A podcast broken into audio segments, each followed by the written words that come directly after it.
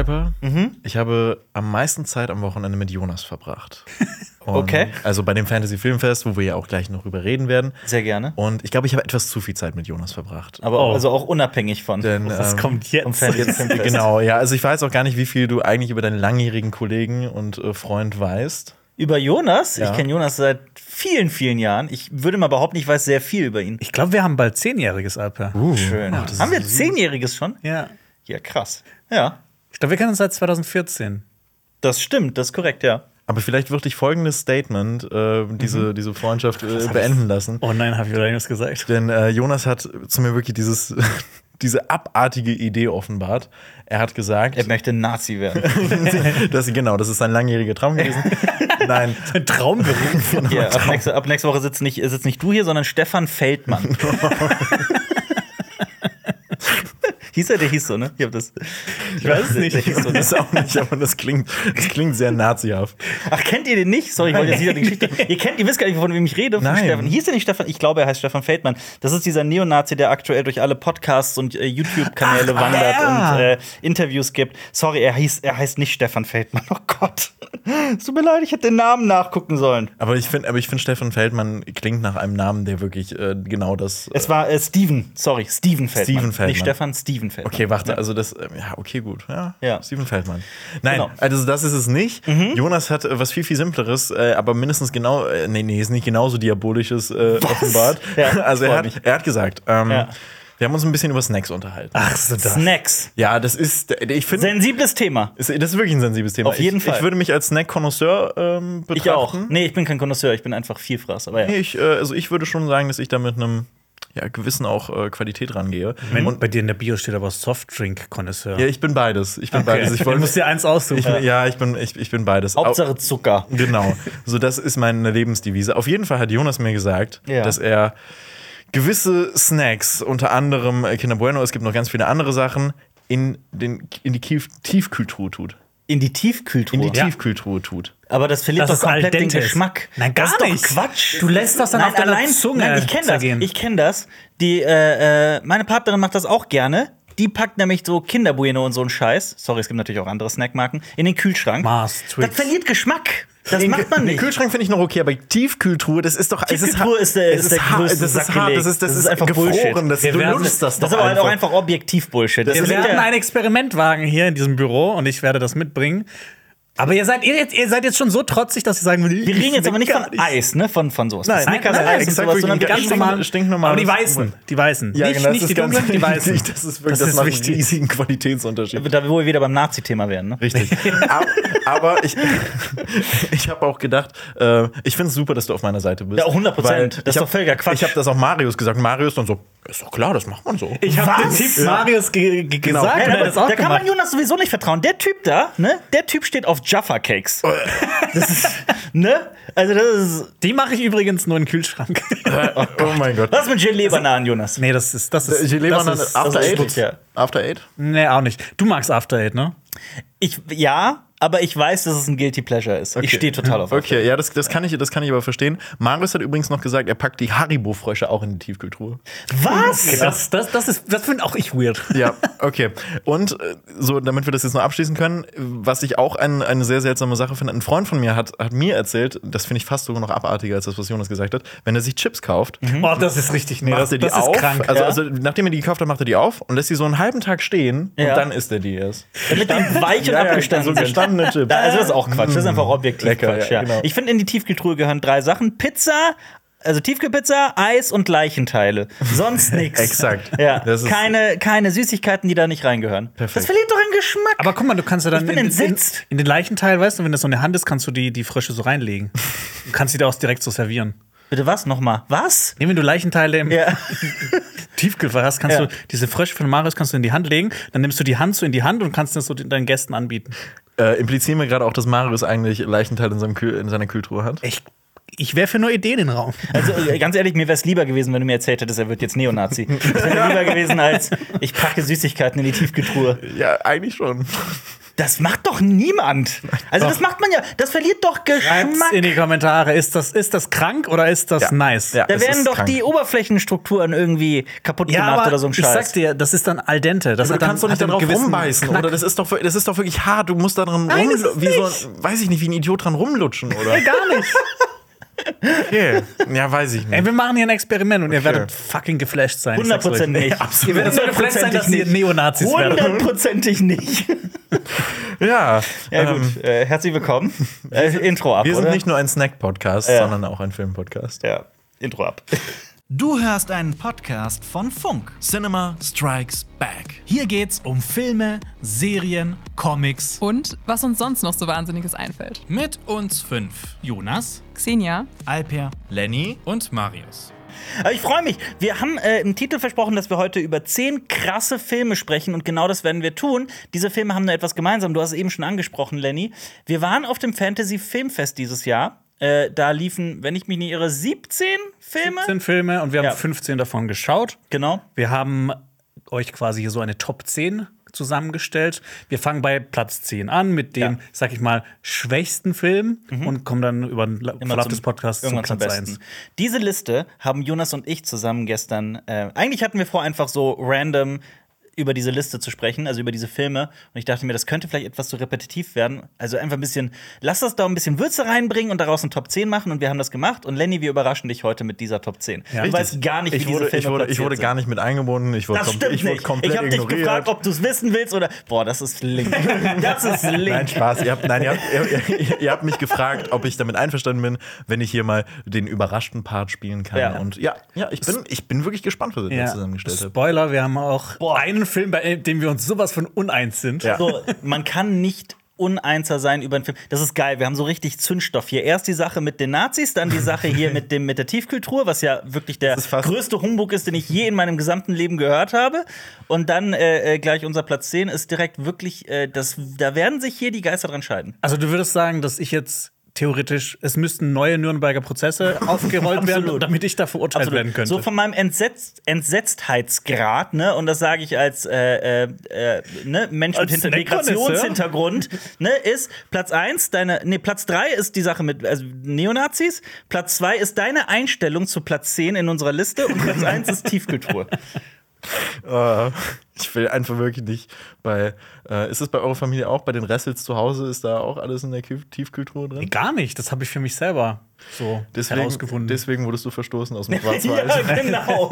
Das ist der musste Grund. gehen. Ja, als man das rausgefunden hat. ich habe Hausachverbot. Wurde, wurde nackt durch, durch Hausach gepeitscht. mit, Kinder, mit, harten, mit harten Kinderbuenos. Nein, nein, nicht mit harten, mit, mit so richtig aufgewärmten. Nee, wie heißen diese Balla-Balla-Schlangen? Diese. Äh, Ich hab vergessen, wie die heißen. Äh, ähm, ähm, die heißen die nicht Ro- Roulette? Nee, nicht Roulette. Roulette sind diese kleinen Genau, äh, genau, diese- Dinger. Ja, genau. Die sind auch geil. Ich mag die. Richtig. Also, ne, ich gehe da allerdings weg von wegen, wegen, ähm, ah, jetzt ist wieder Moralpredigt. Wegen der Gelatine die- ja. tatsächlich. Aber äh, ähm, trotzdem schmecken die geil, Mhm. finde ich. Diese Balla-Balla, sch- diese, ne, die, mit, mit denen man so geil Ah, die, könnte. ja, ich, ich, ihr wei- die ich nicht? weiß, ich weiß was du meinst, genau. geil. Die, aber die fühlen sich so fettig an. So unfassbar fettig. Das ist ja das Geile dran.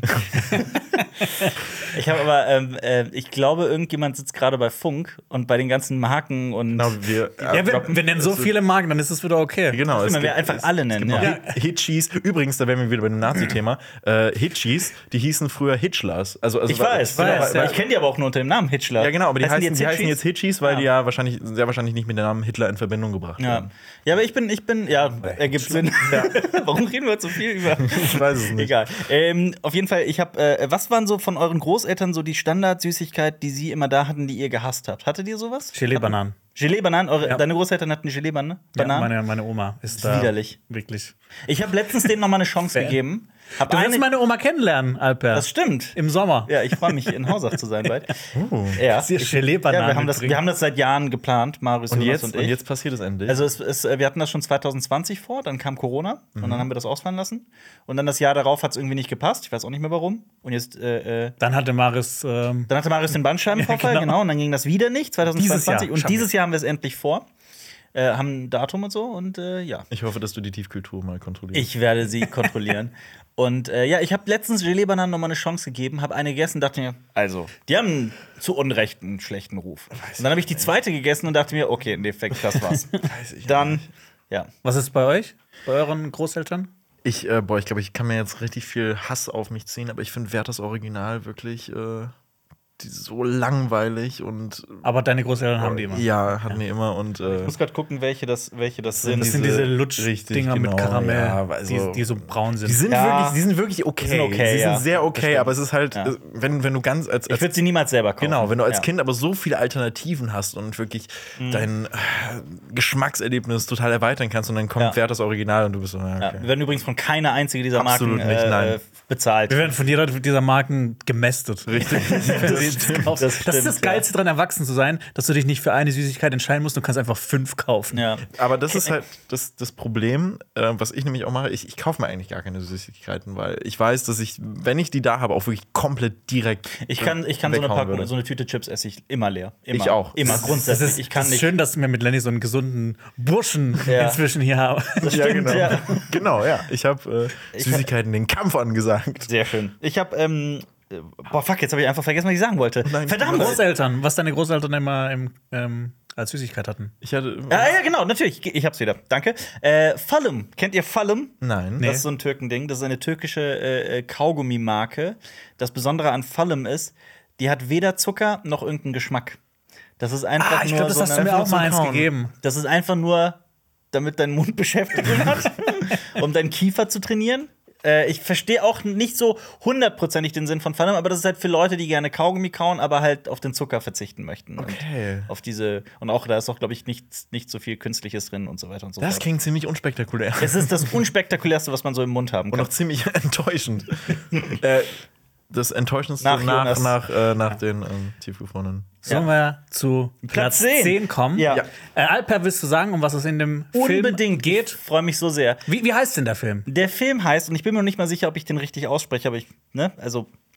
Äh, äh, Skina Marink. Okay, und um was geht's? Skina genau, das Marink. ist das Problem. Es geht nämlich um nichts. Jonas, Nein. das ist nicht wahr. Das ist nicht Das wahr. ist- das es ist ist der mit ganz weitem Abstand weirdeste Film dieses Festivals. Mhm. Es ist für mich aber auch vielleicht der weirdeste Film, den ich so in den letzten Jahren gesehen habe. Und ich gehe sogar so weit, zu- ich glaube, es ist wirklich einer dieser Filme, bei denen man sagen, okay, vielleicht ist es der weirdeste Film, den man so allgemein in seinem Leben sieht. Ich würde den auf jeden Fall so in meiner Top 5 der weirdesten Filme packen. Ja, ich So. auch. Und die Sache ist die, wir sind aus dem Kinosaal raus und ich hatte das Gefühl, Lenny, wir beide mochten den. Ich mochte ihn sogar sehr. Ich mochte ihn auch. Ich sehr mir nicht krank. sagen, aber ich mochte ihn auf jeden Fall. Und ich hatte das Gefühl, der gesamte restliche Kinosaal hat diesen Film mit einer Leidenschaft gehasst, die ich so nicht erwartet habe. genau. Ich habe so viel Stöhnen, so. ah, mm. Ich fand's so witzig, der Film war vorbei, ne? Also das Ende war. Und dann äh, ist jemand hinter uns aufgestanden und hat, hat gerufen, das war der ununterhaltsamste Film, den ich je gesehen habe. Das stimmt. Ja, genau. Um, um was geht's denn eigentlich? Aber Genau. warte, ich muss einmal kurz noch zw- zwischengrätschen. Ich kann diesen Mann auch verstehen. Ja, natürlich, 100 Prozent. Ich kann alle verstehen, die diesen Film hassen. Es ist, ähm, okay, worum geht's? Es geht, es spielt in einem Haus. Es ist ein Film, das sollte man wissen, der ähm, letztes Jahr bereits in den USA gestartet ist. Da hat ein Mann den gemacht, dessen Name äh, Kyle Edward Ball, hat diesen Film für gerade einmal 15.000 US-Dollar umgesetzt. Das klingt jetzt für viele, die sich mit Filmen nicht auskennen, nach viel Geld. Ist halt das genaue Gegenteil. Es ist sehr, sehr, sehr, sehr Nichts. wenig Geld.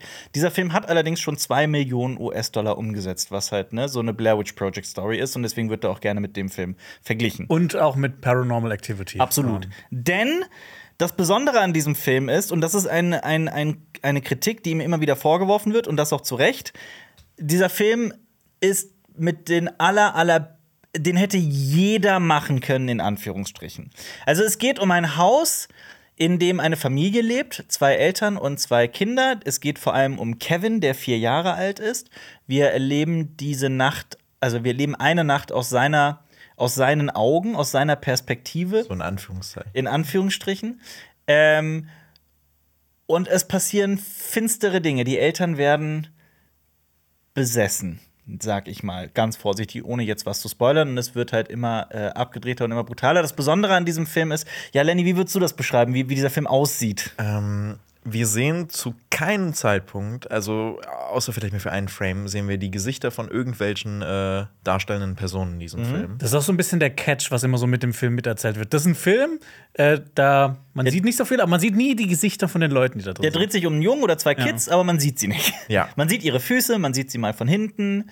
Äh, man sieht mal das eine Gesicht im Profil, äh, aber ansonsten, und das auch nur relativ kurz, ansonsten wird dieser Film erzählt aus so beiläufigen Bildern des, ähm, des Sets, also des, des Hauses. Dann liegt da irgendwie Lego rum oder ne, Playmobil. Es gibt noch andere Marken. es gibt noch Blue Bricks und so.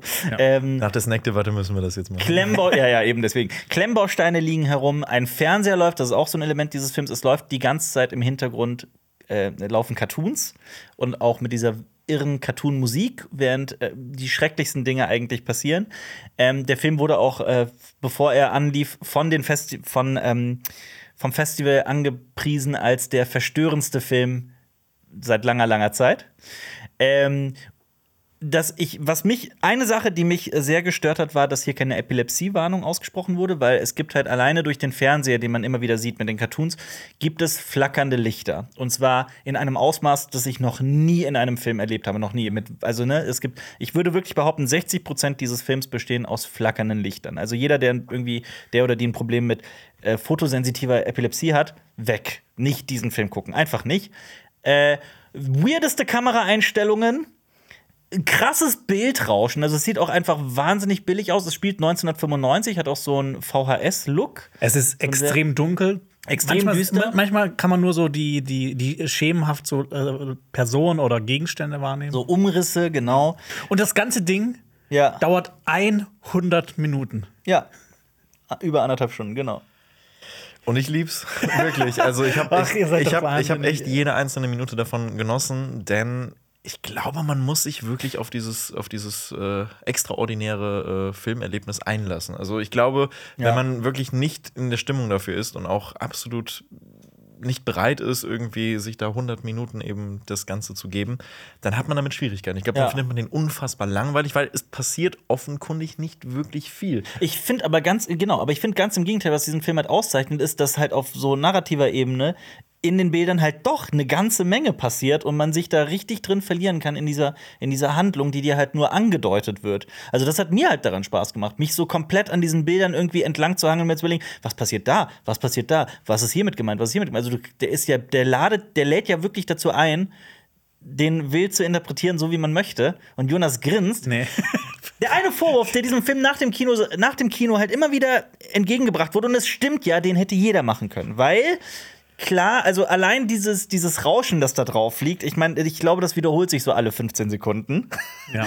äh, der, das Sounddesign ist wirklich teilweise unter aller Sau. Also es hat auch so sehr, sehr dumpfen Sound. Also Ja. soll ja an diese, an diese Home-Videos Genau, quasi. es schmerzt ja sogar teilweise in den steht Ohren. auch oft Dialoge einfach überhaupt nicht. Genau, Also es gibt Kids oft mal äh, Un Ja. Untertitel, aber oftmals gibt es auch keine Untertitel und dann versteht man einfach wirklich nicht, was die Gerade sagen. diesen vierjährigen Jungen, der so irgendwie so redet, ne, den versteht man einfach nicht. Ist aber auch Teil des Films einfach, Teil der, Teil der, der Erzählung. Und mich, mich, ich finde es halt so lustig, weil alle sagen immer, oh, das hätte jeder machen können. Aber warum hat es dann nie jemand gemacht in dieser Form? Ja. Also dieser Typ musste halt daherkommen, um einen Film in dieser Form zu machen. Und ich finde es halt so witzig, weil mich das erinnert hat an ein Zitat, das ich heute mitgebracht habe, vom Science-Fiction-Autor Arthur C. Clarke. Oh. Der sprach nämlich von revolutionären Ideen und meinte, jede von ihnen durchläuft dieselben drei Phasen. Erstens, Leute sagen, es ist unmöglich. Zweitens, es ist möglich, aber den Aufwand nicht wert. Und dann drittens, ich habe schon immer gesagt, dass es eine gute Idee ist.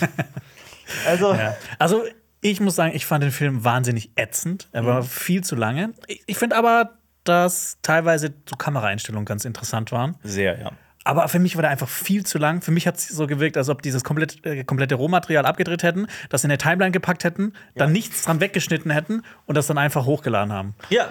ja, aber du packst ja auch Süßigkeiten in die Tiefkühltruhe. also, Genau, was ist genau, deine was ist Meinung, was ist deine Meinung noch überhaupt wert? Also, Ja. das, ist, das ist wirklich eine sehr gute Frage. Ja. Ich finde auch, was dieser Film krass ausgelöst hat, ist ein schauriges Nostalgiegefühl. Also Ja, ich habe genau. ich hab mich selber ähm, daran erinnert, wie es war, so wenn ich nachts auf, irgendwie aufgewacht bin und nicht unbedingt wusste, wo ich war, Ja. mich erstmal so in, meinem, äh, in, in, in den Wohnungen allem zurechtzufinden. Mhm. Und was ich auch super krass finde, das kommt vor allem zum Schluss dieses Films, dass es mehr so Liminal äh, Spaces gibt. Ja.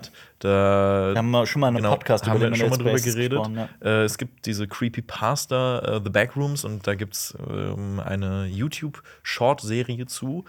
Und da, das wird jetzt auch von A24 verfilmt.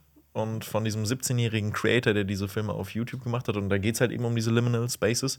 Ja. Und deswegen freue ich mich extrem jetzt auf diesen Film, nachdem ich jetzt hier Skinamarink gesehen habe. Und wenn ihr Bock auf Skinamarink habt Mhm. und vielleicht jetzt den Film ja noch nicht gucken könnt, dann könnt ihr euch aber einen kleinen Vorgeschmack machen, denn der Regisseur Kyle Edward Ball, der hat auf seinem YouTube-Channel Bite-Sized Nightmares äh, einen Kurzfilm hochgeladen, der heißt Hack, also H- H-E-C-K. Und der ist der Kurzfilm, auf dem Skinamarink basiert. Oh, ich glaube, den gucke ich mir lieber an als den Richtig, Film. der dauert nur eine halbe Stunde. Was? Ja. Nein! Das ist doch kein Kurzfilm. Ja, das ist viel doch zu lang. Was? Nein! Aber man muss, auch, man muss auch sagen, in dem Film gibt es wenig Standbilder. In äh, Hack gibt es nämlich äh, Kamerafahrten auch wirklich. Also mehrere. Oh, geil, Action. kennt, kennt ihr ähm, dieses Gefühl als Kind, und ich hatte das lange nicht mehr, äh, nachts aufzuwachen zu so einer Ja, weil Uhrzeit du auch wie. kein Kind mehr bist. Bitte? Ja, ja, aber das stimmt. Aber äh, kennt ihr das aufzuwachen, so nachts um drei oder so? Es ist stockduster und ihr habt komplett die Orientierung verloren und ihr wisst nicht mehr, wo euer Bett im Raum steht, wo die Tür ist, wo das Fenster ist und so weiter. Kennt ihr das? Ich habe das manchmal jetzt noch. Ja. Aber ich finde das ja, gut, du gruselig. bist- ich finde das ja. eher lustig. Also, und ich finde, das Gefühl hat dieser Film übertragen. Genau dieses Gefühl, dieses Nachts aufwachen, ich bin komplett lost. Was ist hier wo? Wo steht mein Bett? Das ist dieser Film. Also für mich war das so wie Physikunterricht in der 11. Klasse Ja. äh, bei Herr S., der zwei Stunden lang über Physik schwadroniert hat Mhm. und ich gemerkt habe, wie langsam so meine Augen schwerer werden, meine Augenlider schwerer werden und ich mich richtig so, so schütteln musste, dass ich nicht einschlafe. Ja, also Jonas packt Süßigkeiten in die Tiefkühltruhe. Jonas mag Physik nicht.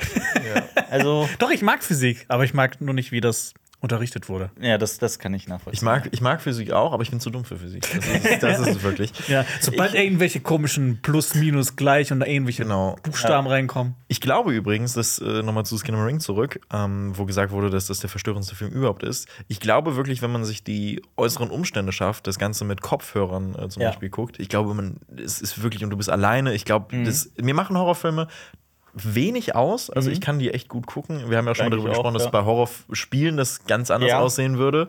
Aber ich glaube wirklich, wenn ich mir Skinamarink so mit, äh, mit Kopfhörern angucken würde und komplett allein wäre, ich glaube, das würde mich in den Wahnsinn treiben. Das stimmt. Was ich aber noch interessant finde bei äh, interessant fand bei dem Film war, unser Kumpel Manu von den Filmfressen, Mhm. der fand den Film auch zuerst richtig, richtig scheiße. Und im Nachhinein hat er gesagt, es hat doch noch irgendwas mit ihm gemacht. Ah, das aber ist das, bei mir war das gar nicht der Fall. Bei mir ist es auch so. Also, je mehr ich darüber nachdenke, je mehr ich das so auf mich einwirken lasse, desto mehr Lieblingsfilm. mag ich diesen, dieses Erlebnis Ginamaring und äh, kann auch verstehen, warum der auch auf äh, TikTok und so in den USA so einen Hype ausgelöst hat.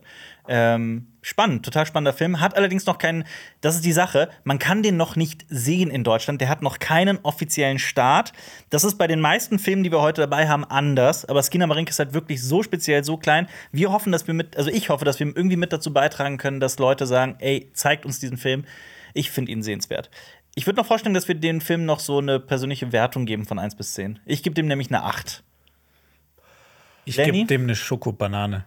Jonas, komm, sag mal eine Zahl, ich hätte sei ehrlich. Äh, ich habe das auch bei Letterboxd schon eingetragen. Zwei von zehn. Ich habe ihm kein, keine Wertung gegeben auf Letterboxd, weil ich es mir schwer tue bei dem Film wirklich, aber Komm, ich Lenny. würde mich wahrscheinlich auch bei einer 8 einordnen. Also mit Wundervoll. Tendenz sogar vielleicht noch nach oben, weil ich den echt. 17 durch 3, damit hat er im Schnitt eine 5, Komma irgendwas. genau, also ich rechne es nicht aus. Also ich, Ja. äh, ich, ich lasse 5,6 oder sowas. Aber Das egal. wird schon stimmen. Äh, genau, damit kommen wir zu Platz 9. Genau, das ist ein Film, den ich alleine geguckt habe, beziehungsweise ich habe den mit Marius zusammengeschaut. Sakra. Mhm. Sakra? Ein Sakra. S-A-K-R-A. Ja. Ähm, das ist ein chinesischer Film, äh, genauer gesagt ein Wuxia-Film. Also diese, das geht ja dann immer so viel um chinesische Helden und Heldinnen und das spielt in irgendeiner Zeitperiode in der Vergangenheit und die haben immer so besondere Kräfte. So Tiger and Dragon ist zum Beispiel so ein Film, der auch so in äh, die Sparte fällt. Oder zum Beispiel Hero. Und genau, äh, Regie hat unter anderem Donnie Yen geführt und er hat hier auch die Hauptrolle quasi bekleidet. Ja. Und ich bin riesiger Donnie Yen-Fan. Ich liebe alle seine Filme, also Ip Man und sowas. Der, der Mann kann einfach kämpfen. Der sieht einfach, einfach cool Blind aus. kann er kämpfen. Genau, in John Wick Auch 4. blind kann er kämpfen, ja. Ja, blind, genau, in John Wick 4 war zum Beispiel auch mit dabei. Und genau, es spielt alles in der Song-Dynastie. Ich muss aber auch sagen, ich kenne mich mit chinesischer Geschichte leider überhaupt nicht gut aus und da ist echt sau viel Ich passiert. kenne mich saugut aus. Aber es spielt in der Song-Dynastie. Wann war die ungefähr, Alper? ja, brauche ich dir gar nicht zu sagen. Ist, äh, Schätz mal, wann war die ungefähr? S- äh, Sag nochmal, wann, wie heißt die Dynastie? Song-Dynastie. Ja, Leute, jetzt werde ich mich krass blamieren. äh, 800. Nicht schlecht. So 900 bis 1200. Mist, meine erste, mein erster Gedanke war 1000. Ja. Oh, ich hätte das sowas von daneben geraten. hätte Donnie Yen spielt hier Jiao Feng, der ist Teil der Beggar Gang. Das ist so eine große Gruppe von Kämpfern, die alles Mögliche machen. Das ist das Ding ist, Aber Be- Bäcker wie Bettler, oder was? genau Beggar Gang und er ist ein Meister der Kampfkunst, äh, Kampfkunst. Er ist aber kein Song aus dieser Song-Dynastie, sondern ein Kitan. Das sind quasi so quasi sowas wie die Vorgänger der Mongolen. Eines Tages wird er dann aber verdächtigt, da ein hohes Mitglied dieser Gang umgebracht zu haben und er wird daraufhin ausgestoßen und ist quasi so ein bisschen vogelfrei, weil Äh. alle halt Rache nehmen wollen an ihm. Das klingt schon fast nach Shakespeare. Das ist auch eine richtig epische Geschichte, ein richtig epischer Film. Und eine Sache ist an diesem Film wirklich, das habe ich glaube ich auch so noch nie so krass gesehen in so Kung-Fu-Filmen, so Martial Arts-Filmen. Das sind so krasse Kämpfe und verbunden auch mit den Spezialeffekten, wenn dann Leuten irgendwie so die Flammen aus den Händen schießen. Das sieht Nice. alles richtig gut aus. Also ich habe das auch schon bei manchen chinesischen Filmen gesehen. Das sieht das ein bisschen noch trashiger aus, aber Ja. hier, das ist schon äh, 1A Top-Produktion. Ich Ähm, warte noch auf das Aber. Aber ja, das Problem ist, ich habe den relativ früh geschaut. Ich bin zwischendurch, ist mir mal so ein bisschen die Augen zugefallen. Was? Ja. Ja. Und dieser Film ist. Ich habe ich hab, ich hab nicht gerallt, um was es geht. Tatsächlich. Ja. Also die Grundhandlung war mir klar, aber es gab dann so viele Wendungen, dann kamen noch viele Figuren dazu. Ich habe ich es irgendwann nicht mehr gecheckt, was denn jetzt eigentlich war. Wer ist jetzt wessen Bruder und was ist mit der Erschwester? Ist Aber der das so Ding ist- groß, dieser Film, oder was? So 130 Minuten, der ist schon, der ist richtig episch. Und es wirkt auch so, als ob da noch was weiteres kommen könnte. Ich habe es wirklich am Ende dann nicht gerallt, aber es war mir egal, weil alleine diese Kampfsequenzen waren, sind dieser Film wert. Und das Coole ist auch, dass der in Deutschland einen Kinostart bekommen hat. Diese Woche kommt er auch in die Kinos. Diese Woche kommt er in die Kinos, Sakra. Genau. Das klingt total spannend. Würdest du den, würdest du den empfehlen? Ich würde den auch auf jeden Fall empfehlen. Also, wenn ihr auf so Filme steht wie Tiger and Dragon und Hero, auf jeden Fall. Der, wobei ich die beiden noch ein bisschen besser finde, wenn man der Geschichte ein bisschen besser folgen kann. Ja. ähm, ja, aber wenn ihr auf so Kampfkunst steht oder auf so also sowas wie Matrix vielleicht, wenn ihr die Kämpfe da cool findet, dann ist ähm, Sakra genau das Richtige für euch. Würdest du ihm mehr als zwei Punkte geben?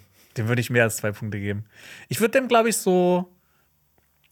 Also, wenn ich mehr durchgestiegen hätte, was die Handlung angeht, hätte ich wahrscheinlich irgendwo so acht gegeben, aber so, so sieben, sieben ungefähr, sechs, sieben, sowas. Das geht doch ordentlich. Ja. ja. Ich habe auf jeden Fall Bock auf die Kämpfe. Also. Aber würdest du jetzt eher Sakra noch mal gucken oder Skinnamarink? Also, ich würde eher noch mal 100 Mal Sakra schauen als Skinner Ring.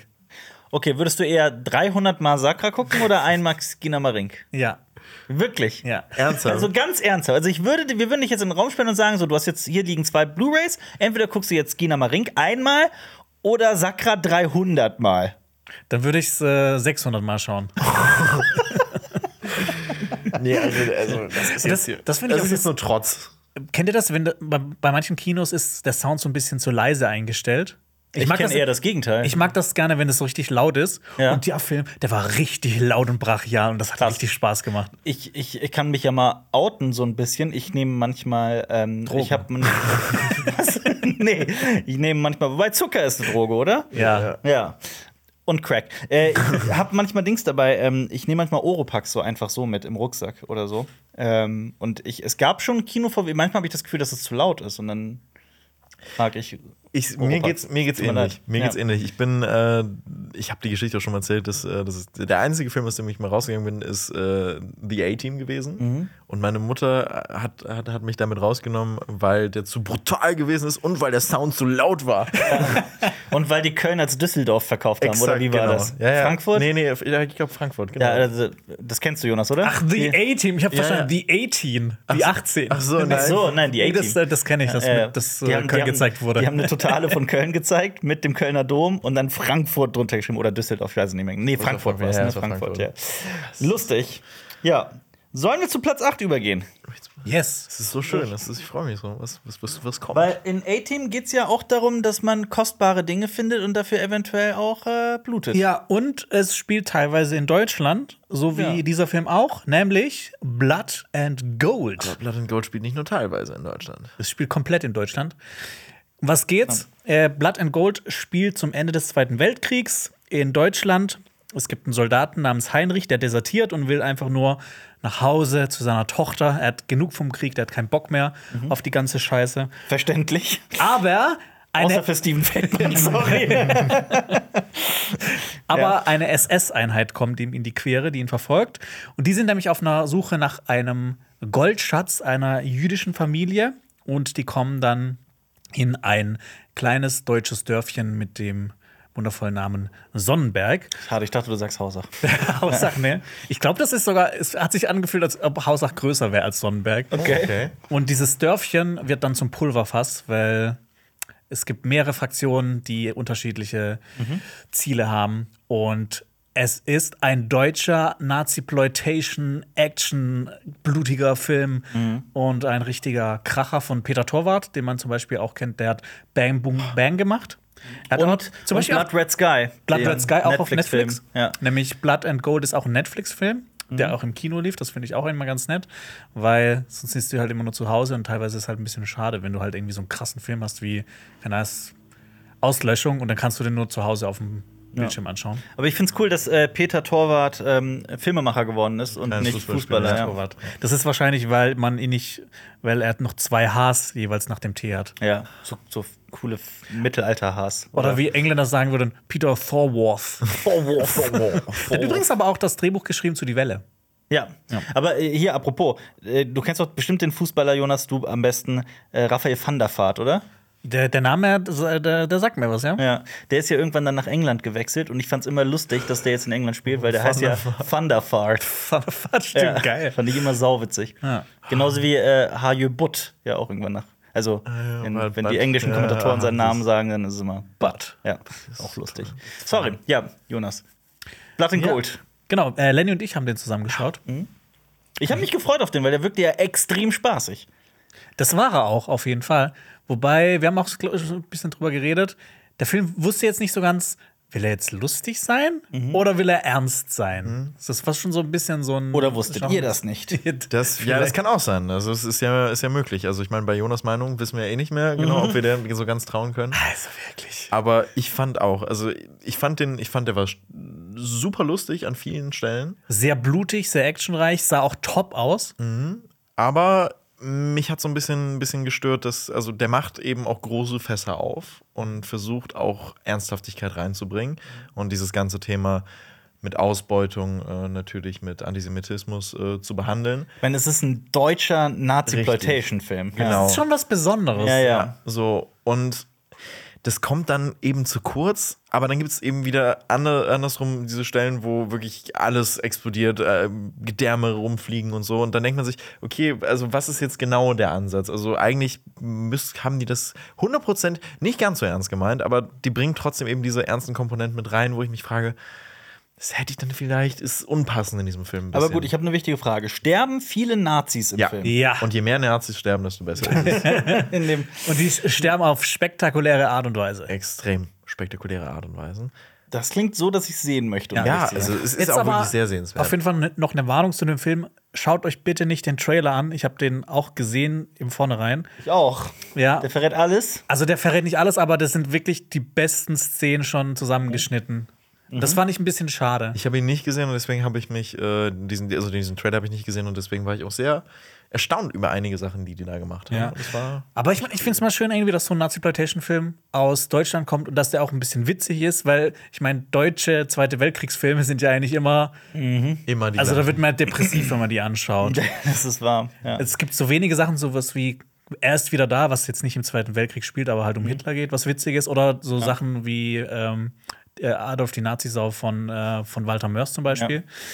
Aber sowas Ja. gerne mehr. Ich finde Ja. das cool. Von Peter Torwart mag den Buchstaben, scheint den Buchstaben B zu mögen, weil Bang Boom Bang, Blood Red Sky und jetzt Blood and Gold. Und- Oder das Wort Blood. Die Welle. Und Die Welle. Blälle. Die Bälle. ja. Ja. Und ich finde auch, dass er teilweise so ein ähm, Inglorious Bastards Vibe hatte.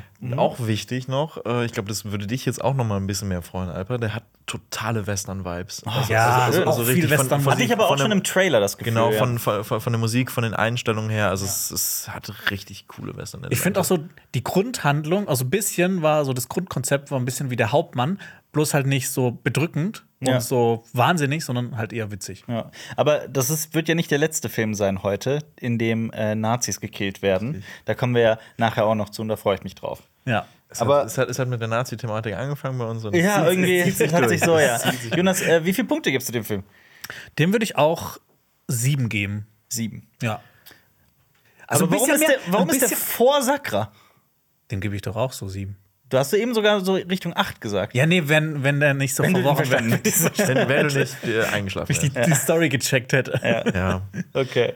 Also ich, ich sehe, also ich, ah, ich, ich schwanke zwischen einer 6 und einer 7, weil mich diese, diese ernsten Komponenten echt ein bisschen gestört haben und ich die ein bisschen fehl am Platz fand. Und eben auch dafür nicht gut ausgearbeitet, aber trotzdem hat mir der Exploitation-Part so viel Spaß gemacht, dass ich glaube ich doch auf eine 7 gehen würde. Okay. Ja. Und der Film startet übrigens am 26. Mai auf Netflix. Auch nicht mehr so das heißt, lang. Ja. Noch in einem Monat ungefähr. Noch ein bisschen weniger als einen Monat warten. Damit kommen wir zu Platz 6 und es ist vielleicht der bekannteste und gehypteste Film des Festivals gewesen. Du meinst Platz 7, oder? Wir haben Platz 7 übersprungen. Ich wollte gerade schon sagen. Ja, sehr Platz schön. 7 ist das genaue Gegenteil. Das ist einer der unbekanntesten Filme dieses Festivals gewesen, aber so ein kleiner Überraschungshit. Okay, ja. Ich Was ist es? gespannt. Monolith. Wie der Monolith aus 2001. Genau. Ja. Ein australischer Mystery-Thriller. Und in dem, äh, da geht's darum. Wor worum geht's denn in Monolith? Es Lenny? geht um eine Podcasterin und da hat man sich so, da hat man Das sich ist so, kein Witz. Nein, es, es, ja, und man hat sich da so ein bisschen, bisschen heimisch gefühlt, finde ich, Mhm. in, diesem, in diesem Themengebiet.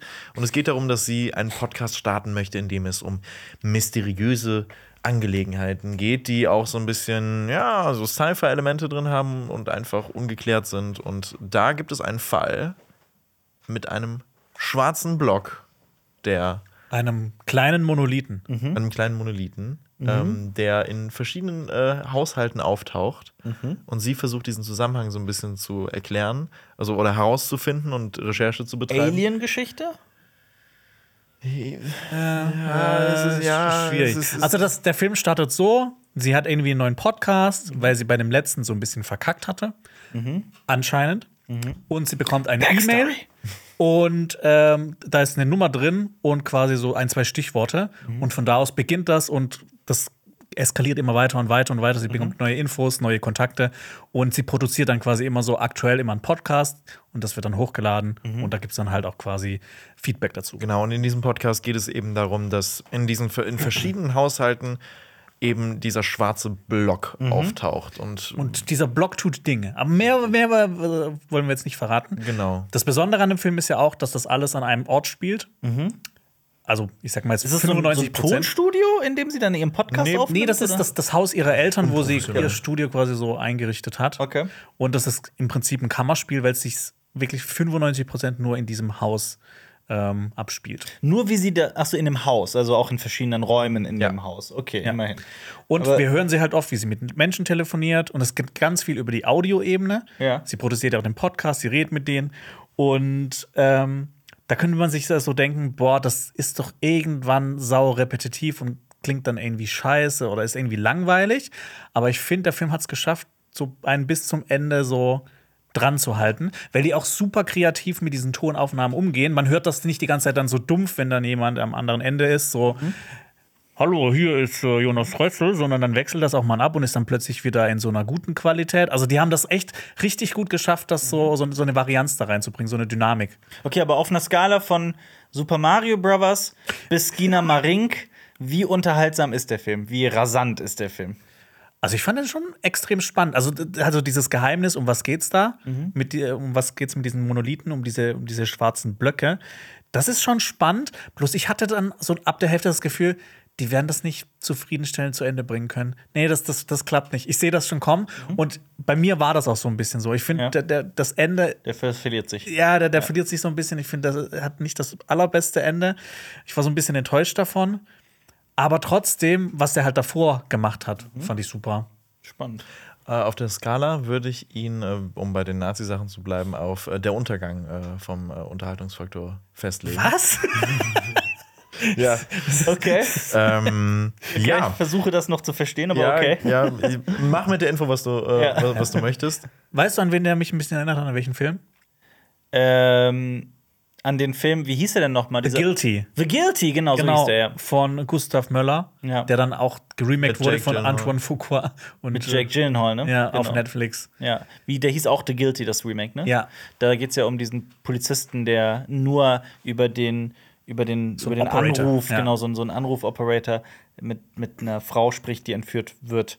Und im Super Prinzip geiler Film. Ist Super, der Film auch so. Ja. Das Original ist, ich habe das Remake gar nicht gesehen. Habe ich das Remake gesehen? Ich bin mir gerade nicht sicher. Das habe ich auch nicht gesehen. hab ich das gesehen. äh, habe ich nur ausgelassen. Ich hake mich eigentlich genau in dem ein, was Jonas sagt. Ich finde, der hat wirklich ein unfassbar cooles Konzept. Es startet auch mit einer, ich glaube, fünfminütigen Audiosequenz mit Schwarzbild. Ähm, und das zeigt einfach, dass, dass hier eben auch viel mit, dieser, mit diesem Audio-Gimmick gearbeitet wird. Und ich finde das unfassbar toll, dass dieses Mysterium aufgemacht wird. Was dann dieses Mysterium ist und wie das eben aufgeschlüsselt wird, ist so, ha, aber Okay. äh, diese Idee ist richtig cool und hätte richtig, ein richtig geiler Film werden können Ja, insgesamt. wenn das Ende besser gewesen wäre. Aber der wirklich das Maximale aus diesem einen Schauplatz rausgeholt. Und aus, dieser, aus diesem Budget, was, glaube ich, auch nicht besonders hoch war. Und das ist auch übrigens ein äh, Debü äh, Debütfilm. Deshalb bin ich sehr gespannt, was äh, Matt Vasily noch alles rausbringen wird. Und übrigens haben wir noch gar nicht erwähnt, die Interviewerin Ja. Wird gespielt von Lily Sullivan, Mhm. die ja auch in Evil Dead Rise mitgespielt hat. Sehr cool. Zu dem wir eventuell auch. Zu dem wir eventuell heute noch kommen. Ja. Ja, ich glaube, den haben wir auch nicht auf die Liste gepackt. Ja, genau, genau Aber- der ist zu schlecht. Was gibt ihr dem Film? Ich würde dem, ich würde dem auch so eine 7 geben, Mhm. glaube ich. Also halt allein schon, ne, dass die so viel da rauskommen. Und der sieht fantastisch Mhm. aus. Es wird, es, es wird viel mit Close-Ups auch gearbeitet. Mhm. Und ich finde, das, das, das funktioniert super. Ich glaube, ich würde ihm eine 6 geben. Ja. So. Und witzigerweise, die, äh, die haben im Film die gleichen Podcast-Mikros, die wir früher hatten. Na, schön. die haben, die haben sich von Cinema Strikes Back inspirieren Auf lassen. jeden Fall. Ja. Und damit kommen wir zu Platz 6, dem, dem sehr bekannten Film, dem vielleicht bekanntesten Film des Festivals. Welcher ist es? Darf ich raten? Ja. Wenn, wenn, wenn du das jetzt schon so angekündigt hast. Warte, okay. Oh, shit, du weißt es ja gar nicht. Stimmt, das habe ich ganz vergessen. Ja, genau. Also ich würde auf. Ich glaube, dass ihr Evil Dead Rise höher ein, einordnen würdet, hoffe ich. Ich würde auf Pearl tippen. Richtig. Ja. Wahnsinnig gut. Pearl. Pearl. Auf einen Film, auf den ich mich wahnsinnig, wahnsinnig gefreut habe. Ja. Warum? Weil du X so Weil ich X so sehr liebe. Was ist also X sollte man vielleicht noch erklären, ist letztes Jahr äh, rausgekommen, ein Horrorfilm von Pearl eigentlich auch letztes Jahr. Genau, der wurde eigentlich so zeitgleich gedreht. Ich glaube, die Idee kam ihm auch am Set von Richtig, X, ne? ja. Äh, und äh, X ist ein Film mit äh, Mia Goff, die ja zurzeit in aller Munde ist, der Horrorstar schlechthin zurzeit.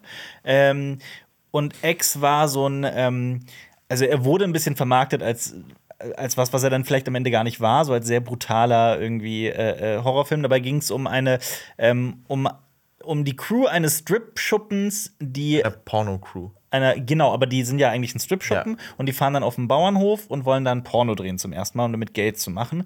Diesen Bauernhof bewohnen aber, dieser Bauernhof gehört einem sehr alten Ehepaar und dieses alte Ehepaar hat äh, Sexualität spielt für dieses Ehepaar ein sehr besonderes Thema und deswegen ist denen das ein Dorn im Auge, dass da, dass da Leute so geheimerweise, unabgemachterweise einfach ein Porno drehen möchten. Und dann wird's blutig. Ich mochte den Film, Ich mochte ihn auch. war allerdings auch nicht begeistert von ihm wie viele andere. Ja, ich finde so, die Motive sind so ein bisschen das ist jetzt wirklich gewesen, darum seid ihr jetzt so böse?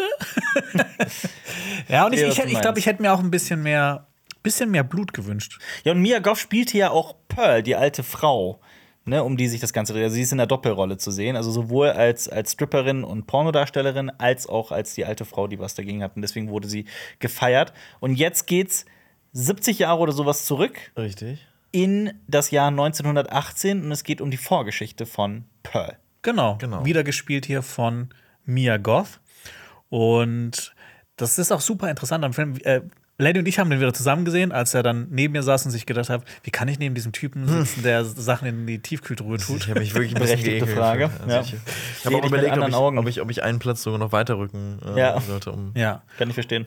Pearl lebt auf dieser Farm zusammen mit ihrer Mutter, die sehr streng ist und die ursprünglich, aus Deutschland kommt und teilweise auch Deutsch spricht, und ihrem Vater, der gelähmt ist und im Rollstuhl sitzt.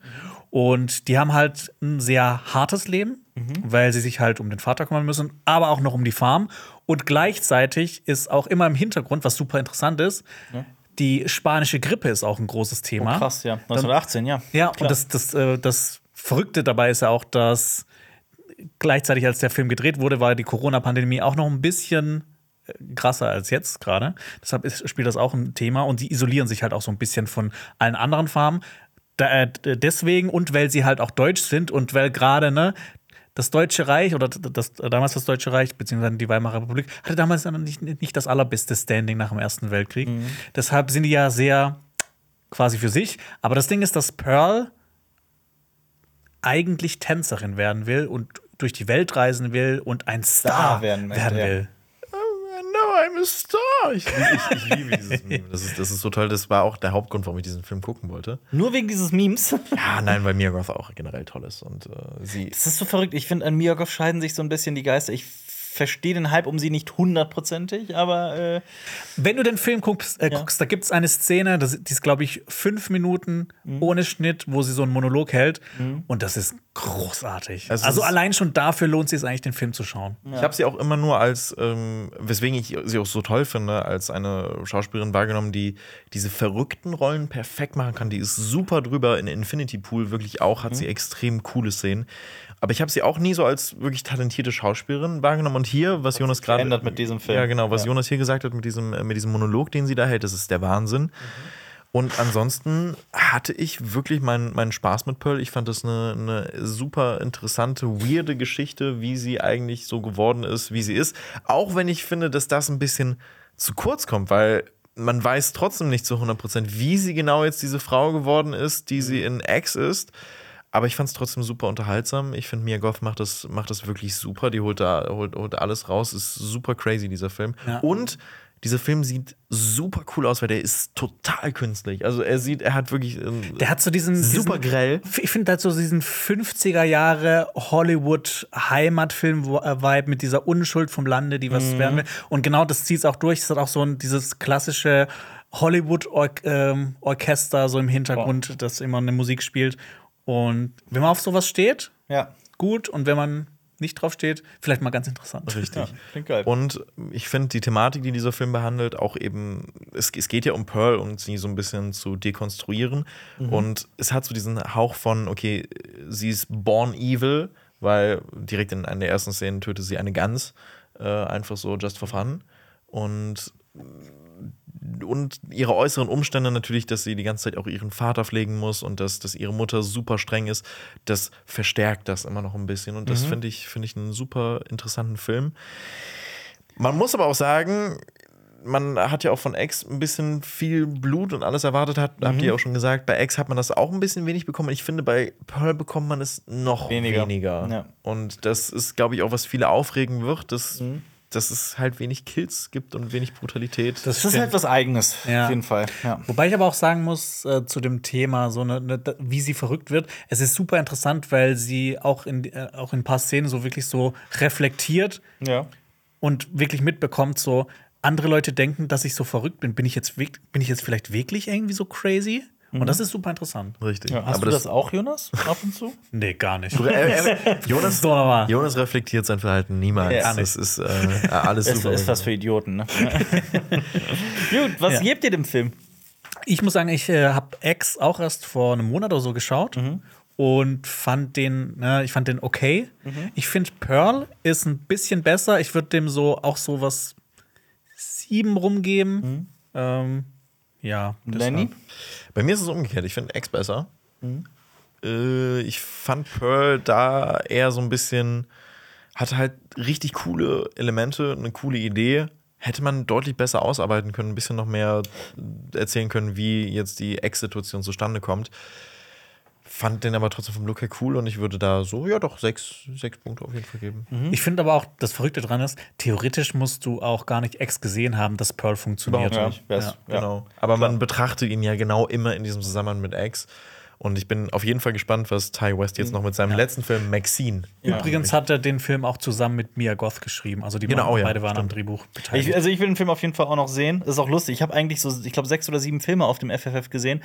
Ich konnte nicht alle gucken, weil halt auch äh, Bayram war, aka Zuckerfest, aka Eid. Ähm, genau, aber meine Filme sind gleich alle in den Honorable Mentions.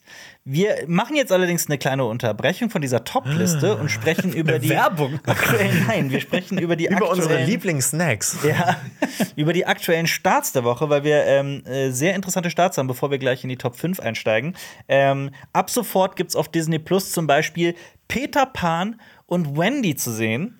Und wenn man sich jetzt fragt, warum sollte ich jetzt nochmal, nochmal die Peter Pan-Geschichte angucken? Wenn es doch Hook gibt, ja. Ja, aber auch mit allen anderen Peter Pan-Verfilmungen der letzten Jahre. Das Besondere hier in dem Film ist so ein bisschen der Regisseur, würde ich sagen, David Lowry. Den kennt man zum Beispiel für The Green Knight. Der hat aber schon mal eine disney Oder, äh, A Ghost Story. Ghost Story hat er auch gemacht. Elliot genau. und der Drache oder Pete, Pete, äh, Pete the der, Dragon. ja, genau. Ähm, Elliot der Drache, Elliot der den Drache. ich herzzerreißend süß fand. Richtig. Der ist Deswegen, richtig süß. deswegen kann man da auch ein bisschen Hoffnung haben. Ja. Ich fand den Trailer noch nicht gut. Ja, ich auch nicht. So. Das Hab den ist noch nicht gesehen. Ja. Ja. Aber ab Dann gucke ich ihn mir nicht an, dann gucke ich mir direkt den an und finde den dann beschissener als Hook. Ab sofort kann man das auf Disney Plus sehen. Es startet aber auch, äh, äh, seit Montag gibt es äh, die ersten zwei Folgen auf Wow TV von Pokerface. Das ist Richtig. besonders äh, äh, interessant, weil das von Ryan Johnson ist, dem Wen? Macher von Die letzten Jedi oder auch Knives Out, der gesamten Knives Out-Reihe. Kannst du nicht den schlechten Film zuerst nennen? ja, aber. Ja, darüber reden wir jetzt einfach nicht. Genau, was ist Pokerface? Lenny, du hast schon reingeguckt. Ich habe schon reingeguckt. Ich habe bisher nur in die erste Folge reingeguckt und ich wusste auch vorhinein gar nicht so, worum es geht. Denn ich finde, man sollte wissen, dass das eine Case of the Week Serie ist. Das habe ich vorher nicht gewusst. also jede Folge ist was eine eigene Geschichte. Richtig, eine eigene Geschichte. Es geht um einen eigenen Kriminalfall. Und ich habe anfangs gedacht, weil in der ersten Folge passiert so viel und es wird doch so schnell aufgelöst, dass ich mir gedacht habe, okay, gut, der Konflikt ist doch gelöst. Wie wollt ihr das jetzt über, über eine ganze- Serie ähm, verteilen? Und dann habe ich dann herausgefunden, okay, es ist äh, wirklich so ein Case of the Week-Fall. Es geht um die, äh, um die Pokerspielerin Charlie. Also sie spielt kein Poker mehr, weil sie da ein bisschen ähm, verbannt wurde von, äh, von der Pokerwelt, ist aber jetzt noch in einem Casino als Kellnerin unterwegs und es passiert ein Mordfall in diesem Casino. Und in den ist sie verwickelt und es geht darum, dass sie mit ihrem Talent, sie kann nämlich erkennen, wenn Leute lügen, weitere Mordfälle aufdeckt. Aber ist sie einfach nur eine sehr gute Menschenkennerin oder hat sie wirklich so eine übernatürliche Gabe? Nee, es ist keine übernatürliche Gabe. Also sie sagt so, äh, in, dem, in der Serie sagt sie, ja, ich, ich weiß es einfach, wenn du lügst. Wenn Leute lügen. Genau. Klingt so ein bisschen wie Lie to Me mit, mit Tim Roth, die Serie, wo wo es quasi um das ähnlich geht. Ja, aber bei äh, Pokerface spielt natürlich auch der Humor eine sehr besondere Rolle, denn Ah, okay. ist von Ryan Johnson und Ja. deswegen, man merkt ja auch diese, diese Liebe für, für Filme und Serien, die dieser Mann einfach hat. Das, also es hat so Columbo-eske Vibes auch Mhm. und es ist ein grandioser Cast. Also wir haben äh, in der ersten Folge schon äh, Adrian Brody und es gibt in jeder Folge anscheinend auch immer coolere äh, ja, GastdarstellerInnen. Nick Nolte Genau, spielt Nick Nolte spielt ja. mit. Joseph Gordon-Levitt spielt mal wieder mit, weil der spielt in allem mit, in dem äh, das Ryan Ry- Johnson, genau ja. das Ryan Johnson macht. Und ja, ich finde es bisher unterhaltsam. Ich glaube, man sollte wirklich wissen, dass dieses Case of the Week ist, ansonsten ist man in der ersten Folge wirklich verwirrt. Ja. Aber ich glaube, das könnte echt spaßig werden. Ja. Glaube ich auch.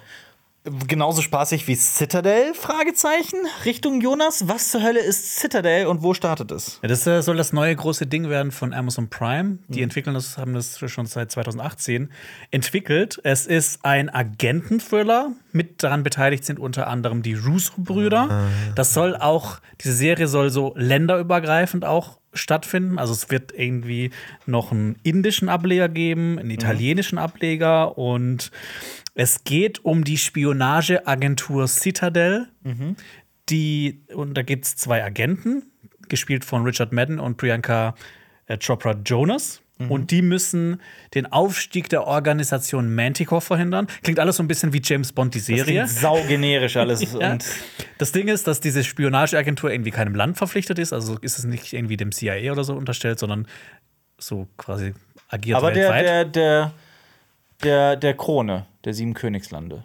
genau. Ja. Das Problem ist nur, ähm, die zwei Agenten können sich nicht mehr daran erinnern, dass die in dieser, in dieser Agentur waren, dieser Spionageagentur. Und im Trailer wirkt es auch so ein bisschen wie so der Anfang von die Born- Born-Identität, wo Ja, er dann herausfindet, so, oh, Moment, ich Ja. habe ja voll die krassen Kräfte. Ja. Ist jetzt nach Rings of Power die zweiteuerste Serie von Amazon. Ich habe die auch schon in dem äh, irgendwie die, die interessantesten oder besten Serien für 2023 erwähnt. Und jetzt nach dem Trailer muss ich sagen, vielleicht ist es doch nicht so interessant. es sieht schon sehr generisches aus, auch wenn es gut produziert ist. Aber ich meine, ich, Richard Madden spielt mit. Ja, ich mag Das den Mann. ist, das ist cool, aber mich turnen die Russo-Brüder so ab, wenn ich das höre, weil ich fand The Greyman wirklich ätzend. Ja. Und äh, Joe Russo hat jetzt letztens gesagt, dass AI-Filme die Zukunft werden, also Drehbücher. Also er, hat- er hat gesagt, in zwei Jahren können wir sicher sein, dass Filme von AI geschrieben werden. Und, Naja, vermutlich hat er ja sogar recht. und ja, aber ich ist glaube, ich glaub, er will die dann auch so umsetzen. So, Ja. Aber seine Filme fühlen sich jetzt schon an wie AI-Filme. Das stimmt, das So. ist wahr, ja. Genau, Citadel. Äh, ab dem 28. April, also ab heute ja. Okay. startet das. Aber der wohl interessanteste Start ist wahrscheinlich ein ganz anderer Film, über den wir, auf den wir eigentlich schon mindestens ein Jahr oder so gewartet haben, von Darren Aronofsky, The Whale. Ja, Was ist The Whale? The Whale. Um was geht's in The Whale? Es geht um Charlie, der gespielt wird von Brandon Fraser. Brandon Fraser. Brandon Fraser. Ja, das ist Wie ja auch das, immer. Ja. Ich kann es mir nicht merken. Ich kann es mir genauso wenig merken wie Jared Leto oder Lito. Ich glaube, er hat aber Fraser gesagt, dass er Fraser genannt werden möchte. Ach, tatsächlich. Ah, okay. Genau, dieser Charlie ist Englischprofessor. Er unterrichtet aber nur online, weil er wiegt 272 Kilo und will und kann aber auch nicht in der Uni unterrichten. Und er versucht seiner Tochter Ellie nahezukommen oder wieder sich anzunähern, weil gesundheitlich geht es ihm nicht so gut. Ja. Und das ist die quasi die Grundvoraussetzung für den Film. Das alles spielt bei ihm zu Hause, ist also auch ein Kammerspiel. Und eben, wie du gesagt hast, der neue Film von Darren Aronofsky, der Ich meine, es ist der neue Film von Brandon Fraser. ja, das auch. Also von beiden. Ich meine, Darren Wofür er einen Aronofsky Oscar bekommen hat.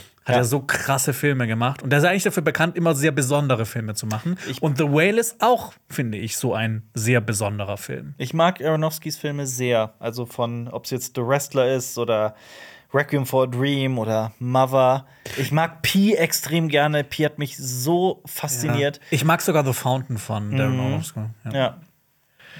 Ich hoffe nur, dass dieser Mann irgendwann mal einen Film macht, der keinen christlichen Bezug hat. Weil ich finde, das, also das, Ja. das ist etwas, was mir so auf den Sack geht, wirklich. Es Immer, geht immer um immer, Glauben, immer, ja. immer irgendwas Biblisches und das ist irgendwann auch ausgelutscht. Also The Whale hat, hat auch eine biblische Komponente, auch durch eine Figur, die darin auftaucht, die nicht unbedingt hätte äh, da, da reinkommen müssen. Und auch dieser Film endet äh, so biblisch, wie man nur enden kann. Echt? Und ich, das hat mich wirklich abgeturnt. Also ich habe den noch nicht sehen können, aber ich habe zwei Reaktionen mitbekommen zu dem Film. Entweder, oh, das ist das berührendste und berührendste, was ich je, je gesehen habe, bis hin zu dem genauen Gegenteil. Das hier ist Misery Porn und wie Fettleibigkeit und Fresssucht und so weiter dargestellt wird, ist unter aller Sau. Also ich habe schon alles gehört. Ich habe gehört, dass dieser Film sei extrem sensibel und äh, ähm, total gefühlvoll, bis hin zu der Film ist total problematisch und toxisch. Also was, was ist dieser Film? Also ich weiß überhaupt nicht, was ich davon im Vorfeld jetzt sogar halten soll. Also ich fand ihn fantastisch und das liegt vor allem natürlich an Brandon Fraser, ähm, der hier, also ich glaube, man kann alles sagen über den Film, Aber Brandon Fraser, der bereichert diesen Film ungemein. Und das ist ein, einfach eine Performance von ihm. Ähm, ich meine, das ist auch, die, die, so seine Figur ist auch super interessant, weil er sich auch so sehr, das könnte dich auch sehr interessieren, der interessiert sich ja sehr fürs Schreiben und wie man schreibt und was man schreibt und gibt seinen, seinen Studentinnen und Studenten Tipps und sowas.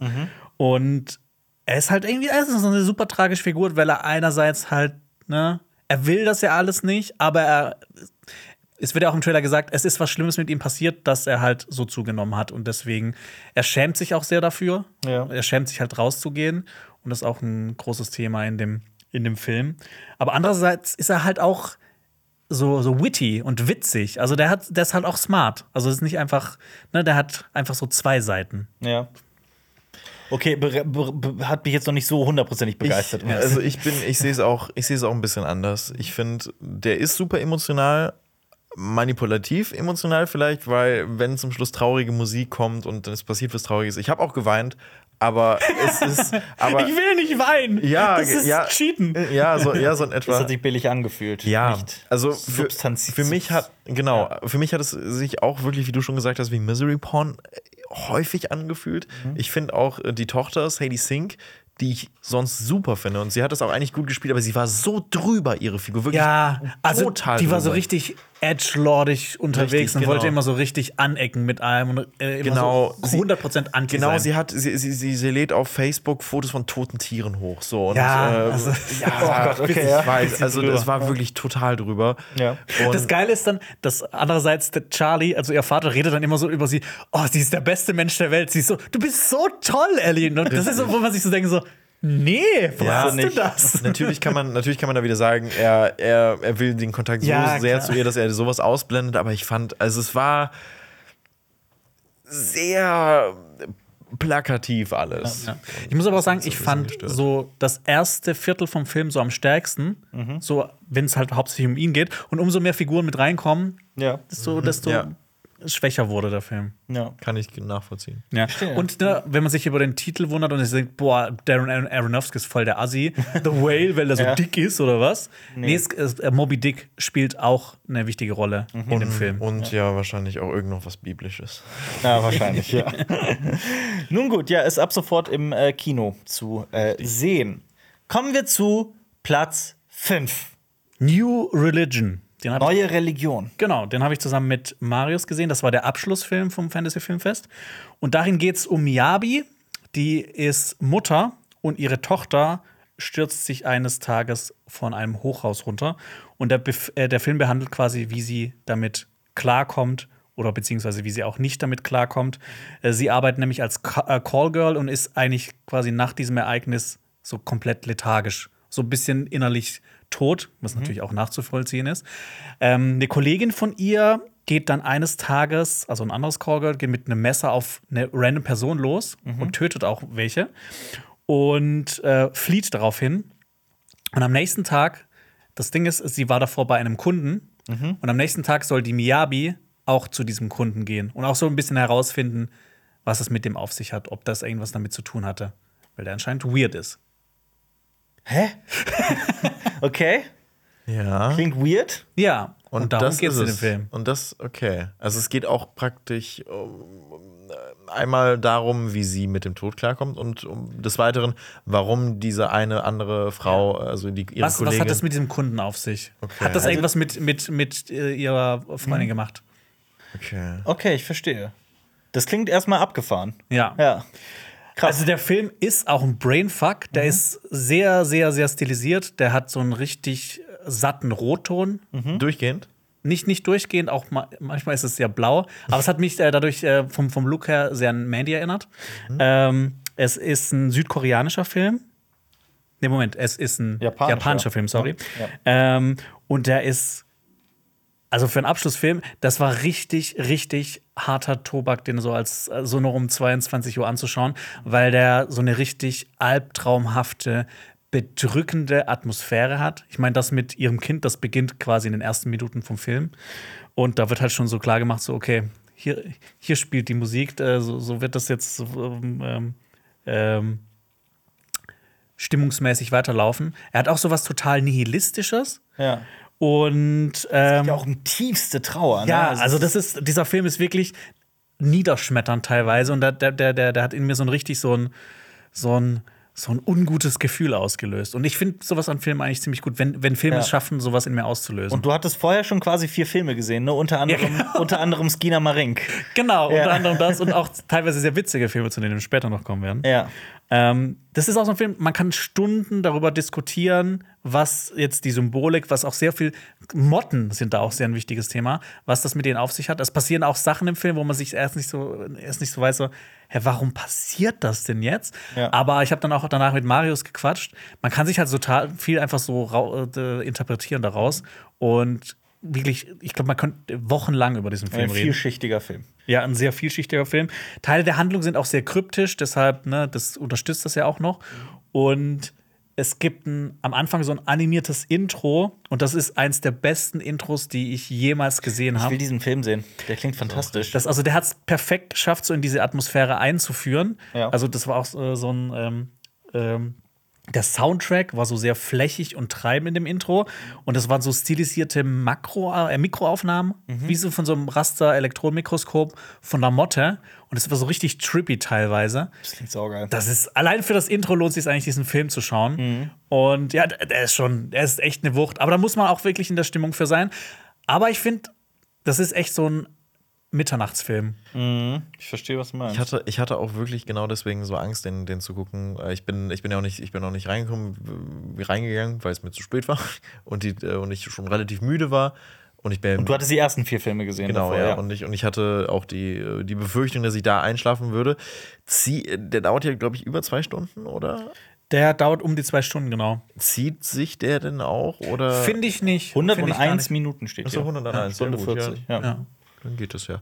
Ja, ich, also, ich habe da, ich hab da richtig Bock drauf. Ich glaube, wie du schon gesagt hast, man muss auch wirklich in der Stimmung dafür sein. Und ich glaube, ich war da an dem Abend echt nicht. Weil was ich auch geil finde, Regie, Produktion, Drehbuch und Schnitt Keishi Kondo. Und es ist sein Debütfilm. Und es auch wenn noch man, wenn man so einen ja. Film als Debütfilm abliefert, dann sollte man mal Ausschau halten, was der krasser sonst noch Typ. alles so Ja, rausbringt. heftig.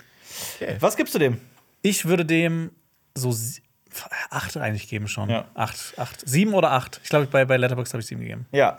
Und dann kommen wir zu Platz 4, Gegenteil. zu dem kompletten Gegenteil, zu dem Film, den ich eigentlich so mit am meisten, eigentlich am meisten sehen wollte, aber leider nicht konnte. Und es hat mir sehr, sehr wehgetan.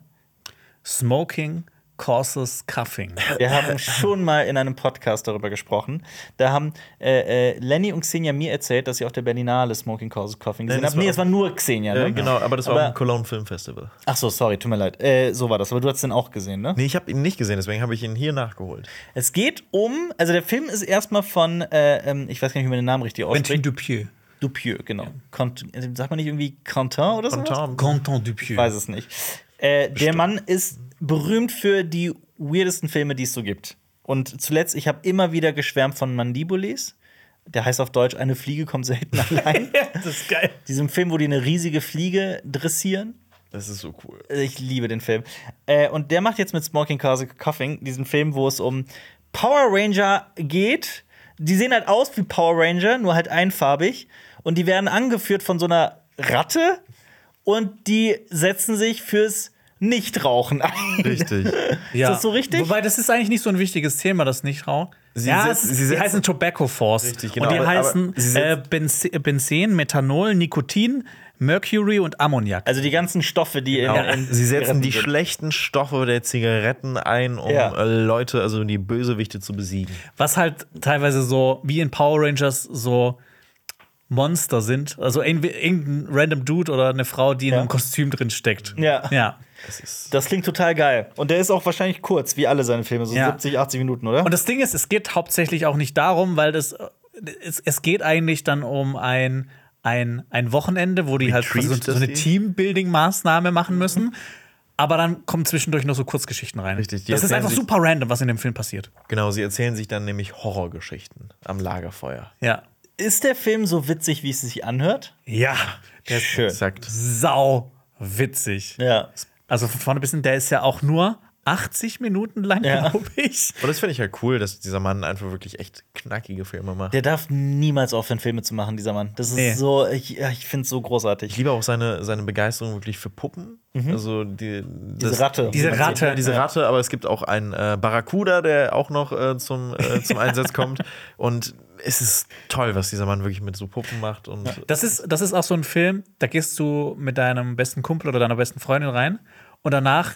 Nach dem Film gehst du Brauchst raus und erzählst dir die ganze Zeit, und kannst du dich noch an die Szene erinnern? Mit dem Barracuda, als er dann das gemacht hat? Also, das ist so ein perfekter Film für so ein, äh, so ein, ein, ein Buddy-Wochenende. Aber genau wie New Religion hat der wahrscheinlich noch keinen Deutschlandstart, oder? Leider nicht, nee. Das ist nämlich die Sache, weil bei äh, Mandibules hat es ewig gedauert. Ich habe den allen Leuten gesagt, guck den Film, der ist so toll, ich mag den so sehr, ich finde den so witzig.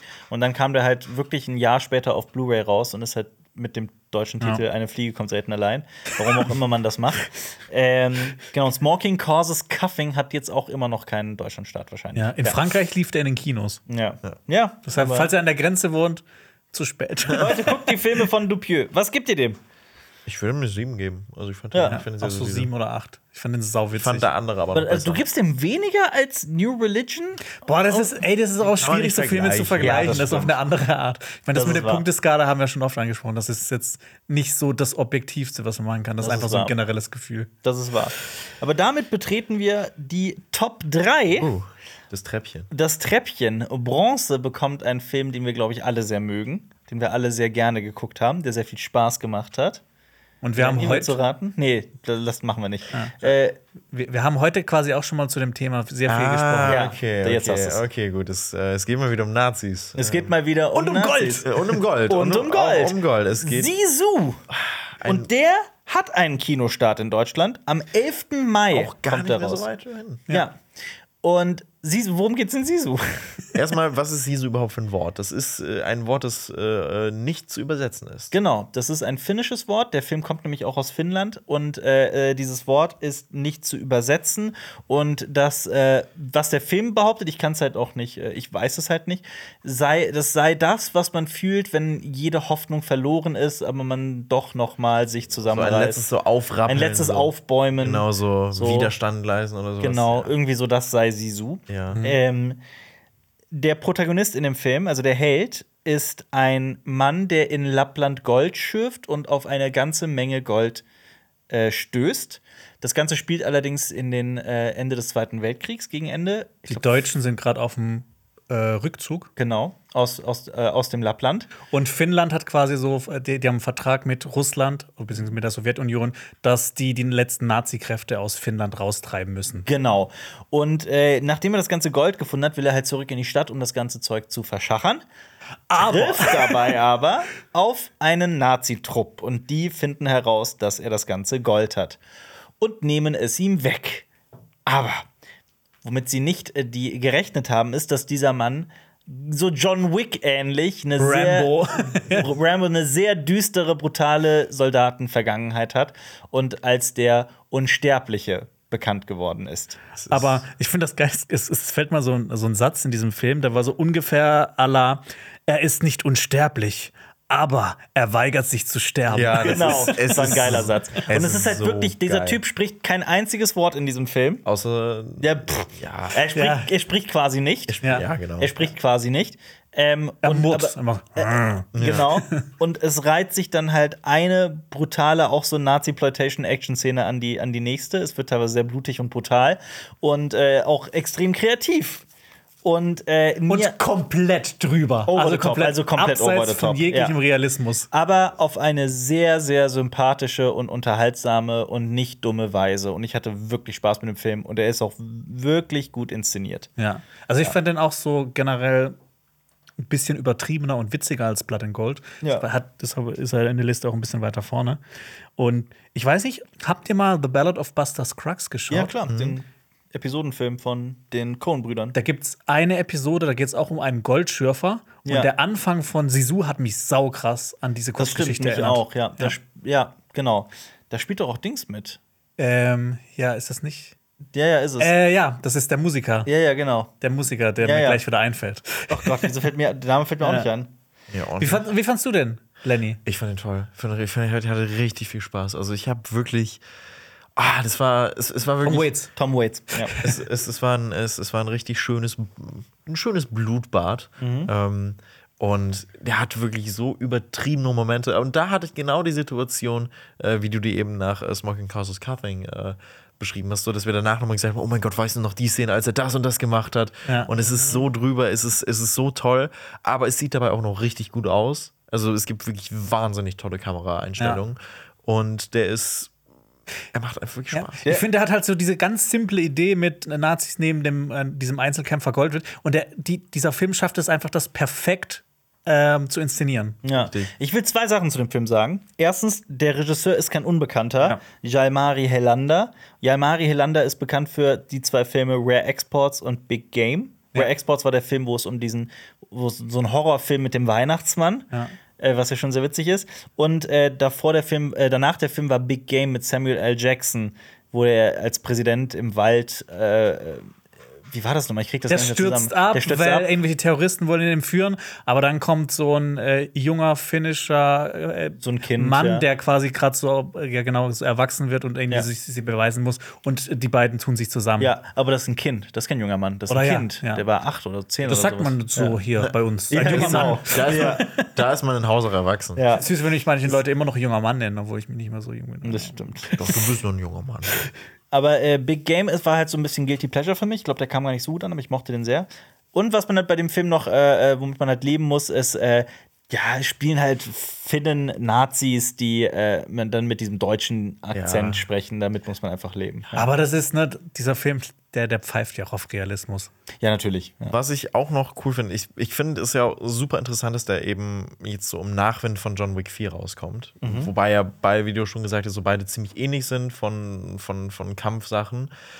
Ich finde den sogar noch ein bisschen besser als John Wick 4. Was? Weil Krass, ja. er nur die Hälfte von John Wick 4 auch dauert. stimmt. also er ist wirklich halb so lang wie John Wick 4. Das stimmt. Und ich finde, der wirklich ist perfekt. Also von, von, von der Laufzeit her hat er das perfekt gelöst. Äh, Zum Schluss kommen vielleicht ein paar Sachen, die sind sogar wirklich ein bisschen zu drüber dann nochmal, wo man dann. Fand ich perfekt. Wirklich? Also ich Okay. persönlich fand das richtig geil, dass sie einfach gesagt haben, so irgendwann, ja komm, ja. scheiß drauf. Ja, es steigert sich das auch immer mehr. Es steigert Ja, sich also immer mehr. Bin ich auch bei Jonas, fand ich auch. Ja. Ja. Ja, Aber- ja. Aber, aber, aber was, was gibt ihr dem? Würde mich mal interessieren jetzt. Acht. Und ich würde gern das Prequel zu dem Film sehen, weil es werden so ein paar Sachen über diesen Einzelkämpfer erzählt, was er getan hat. Und das würde ich mal gern sehen. Ja. Ich auch. Ich würde ihm sieben geben. Ich würde ihm tatsächlich irgendwas zwischen 7 und 8 geben. Dann gehe ich auf die 8 einfach. Okay. Weil Jetzt will ich auch auf die Acht gehen, weil ich, ich, hab, ich, hab, ich, hatte, ich hatte richtig der Spaß. macht wirklich Spaß, ja. ich habe auch Bock, den eigentlich nochmal zu gucken. ja. 11. Mai im Kino. Und damit kommen wir zu Silber, Platz 2. Dieser Film hat wirklich hohe Wellen geschlagen für mich. Ich habe so viel Gutes drüber gehört und je, alle, mit denen ich gesprochen habe, haben gesagt, boah, für mich war es das Festival-Highlight. Für uns scheinbar nicht, weil wir den nur auf Platz 2 haben und nicht auf der 1. Aber was ist dieser zweite Platz? Also, auf dem zweiten Platz haben wir. Ich habe auch gehört, dass bald ein deutsches Remake dazu ähm, rauskommt mit Sonja Kraus. Das heißt Talk, Talk, Talk to Me. Ah, funny. Nee, Talk to Me. Talk to me heißt der Ah, Film.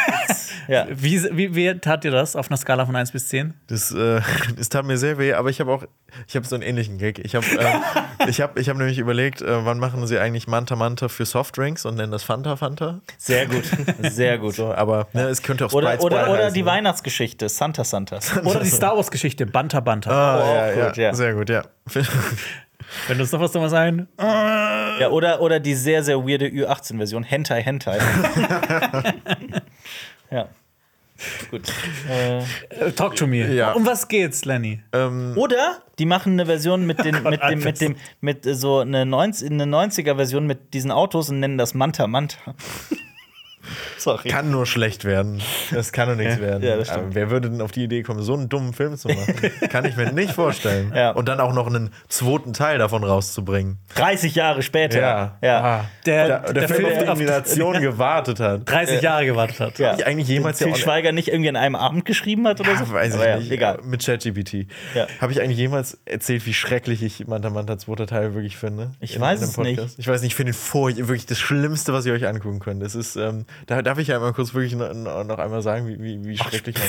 Also, ihr müsst es euch wirklich vorstellen. Dieser Film hat so viel Geld von der Filmförderung bekommen und dabei rumkommt ein Film, der nicht nur unfassbar unlustig ist, der viel zu lang ist, sondern der technisch einer der schlechtesten Filme ist, die ich je in meinem Leben gesehen habe. Es gibt so viele Schnittfehler. Also wirklich, du kannst, also du kannst ein Trinkspiel machen, so viele Schnittfehler gibt es in diesem. Also die hatten keinen Anstand, irgendwie da was zu machen. Und es gibt super viel Product Vielleicht hat, Placement. vielleicht hat Til Schweiger das auch an einem, einem, an einem Arm geschnitten. Das Ja, kann sein, wahrscheinlich. ja. Also er schneidet, er schneidet die ja auch noch, noch selber. Und also das Schauspiel ist, ist furchtbar und, und, und der Film endet mit einer Felddienstwerbung. Also, also wirklich, es ist. Ah, es ist, es ist. Aber das Aber kommen wir- kommen wir zurück, lieber, wieder zu- genau, zu- zu guten Filmen. Es war, Talk to es me. war, ah. Wo, worum geht's denn, Lenny? Es geht um ein, ähm, ein Auto, um einen Manta, ja, nein, Spaß. Ähm, es geht um ein, äh, es spielt auch wieder in Australien. Die Australier, die können es halt. Äh, es geht um ein, um ein paar Teenies, die so eine Hand finden. Und die so, diese Hand hat, äh, Eine abgetrennte Hand. ja, eine, eine, eine abgetrennte Hand so ein- einbalsamiert. Ja, wird gesagt. Also es sieht aus wie halt wie so eine Hand aus, halt aus, aus, Plastik. aus Gips oder sowas. Genau. Ja. Aber sie sagen, diese Hand hat einen super mysteriösen Ursprung, der verflucht sein soll. Und wenn man diese Hand eben anfasst und in so einem Ritual dann äh, sich darauf einlässt, kann man von einem Dämon besessen werden. Also wenn man dann sagt, talk to me, Genau, stimmt. Talk to me. dann kannst du quasi mit einem Dämon, einem Verstorbenen oder so einen Stream reden. Oder mit Sonja Kraus, wenn du sagst Talk, Talk, Talk to me.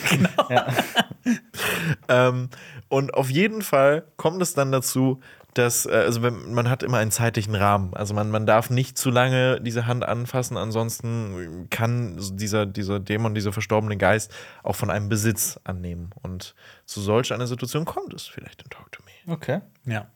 Also ich, ich, ich würde sagen, wir verraten jetzt auch nicht mehr zu dem Film, weil es echt spannend ist, das Ganze, diese, diese Welt so, so Warum- mitzubekommen, zu Warum wird erforschen. der so gefeiert? Warum finden den alle so? Ich habe wirklich mit Leuten geredet, die fanden, das war das Beste seit geschnittenem Brot.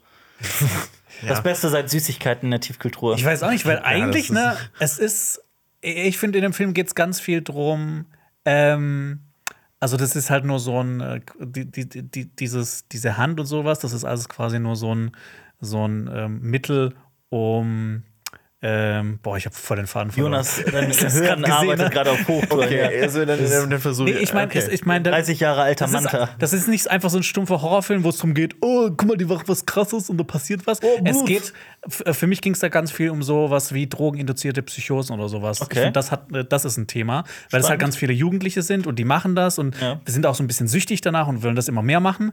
Und das ist halt so Ah, das Thema. Jetzt verstehe ich davon. Das klingt auch spannend. Ja. Ja, also es ist halt, Hand ne, anfassen. der funktioniert halt auf mehreren Ebenen, nicht nur auf dieser gruseligen ja. Horrorschiene. Das erinnert nämlich mich total auch, weil der ja auch aus Australien kommt, an der Babadook. Und die zwei Regisseure und Drehbuchautoren, Deli Ja. Philippou und Michael Philippou, Ja. die haben auch an der Babadook mitgearbeitet. So nämlich, ja. Ja. weil der Babadook auch, ne, jeder, der da irgendwie so einen klassischen Horrorfilm erwartet und so Stangenware, kriegt halt was ganz anderes, weil es ja eigentlich ein Film ist, der sich sehr viel mit äh, Einsamkeit und Verlust und Trauer Ja. beschäftigt. Und das und dieses Monster ja eigentlich nur so eine Metapher ist, die halt für was anderes steht. Ja. Ähm, und wenn man den Film halt so lesen kann, dann gibt er einem auch, glaube ich, mehr. Und das klingt so, als wäre Talk to Me halt ähnlich. Also so habe ich es wahrgenommen. Ich weiß nicht, wie es bei dir war. Äh, also ich habe da eine, ähm, ja, eine Corona-Geschichte rein interpretiert. ähm, dieses, nein, das, das ist totaler Bullshit, was ich jetzt sagen wollte. Ich wollte sagen, dass, dass die Leute sich nach Händchen halten gesehnt haben und deswegen, und, weil, weil man das so lange nicht machen konnte und deswegen die ganze Zeit diese Plastikhand anpacken. Ja, der Gag, den ich im Kopf hatte, war, dass sie mit der Hand masturbieren. Aber deswegen wäre noch dümmer Scheiße, gewesen. Von daher, ja. Ah, das wäre eine gute Idee fürs, fürs äh, Sequel. Nee, für, ja, oder für die Porno-Version dieses. Ja. Ja. Ich muss an Family Guy Gang denken, äh, wo Peter einen Energy Drink äh, trinkt Ja. äh, und, und davon abhängig wird Ja. und alles super schnell macht. Und Ja. dann gibt der Chris diesen Energy Drink und dann sieht man eine Szene im Hintergrund, äh, also die, die diesen machen dann auch alles super schnell und man sieht dann eine Hinter, wie er im Hintergrund läuft und sein Schritt brennt. Das Mhm. Heißt, das, ja. er hat zu hart masturbiert. Ja, ja. ja. Den, den, den letzten Satz brauchtest du nicht zu sagen. Ja, das ich klar, wollte es nochmal für alle, die es also für die genau. letzte Reihe in der Klasse, ja. Exakt. Ja. Äh, aber das klingt super spannend. Was, was, was, wollt ihr noch was dazu sagen oder sollen wir, wollt ihr eine Punktzahl geben? Also, äh, was ich noch sagen wollte, ich fand die Protagonistin mega interessant, weil es geht auch um Trauer, um ihre Trauer, weil ihre Mutter ähm, gestorben ist. Und es ist nicht so ganz klar, ob sie sich umgebracht hat oder ob das ein Unfall war. Richtig. Und sie sieht natürlich in dieser Hand die Möglichkeit, auch vielleicht mit ihrer Mutter zu kommunizieren. Ja. Und Und ich finde, dieser der, der Film ist einfach, der ist so straightforward und der ist halt auch, ich hatte das Gefühl, der ist mit so einem Selbstverständnis gemacht worden. So, wir machen jetzt einen geilen Horrorfilm, wir haben geile Ideen. Punkt. Ja. Und der Film ist natürlich auch mal wieder von A24. Ja. richtig. Sehr cool. Genau wie The Whale zum Beispiel auch. Und Miranda Otto spielt mit, Eowyn. Aber A24 hat, hat, hat er nur herausgebracht, nicht mitproduziert. Das Ja. ähm, muss man auch nochmal sagen.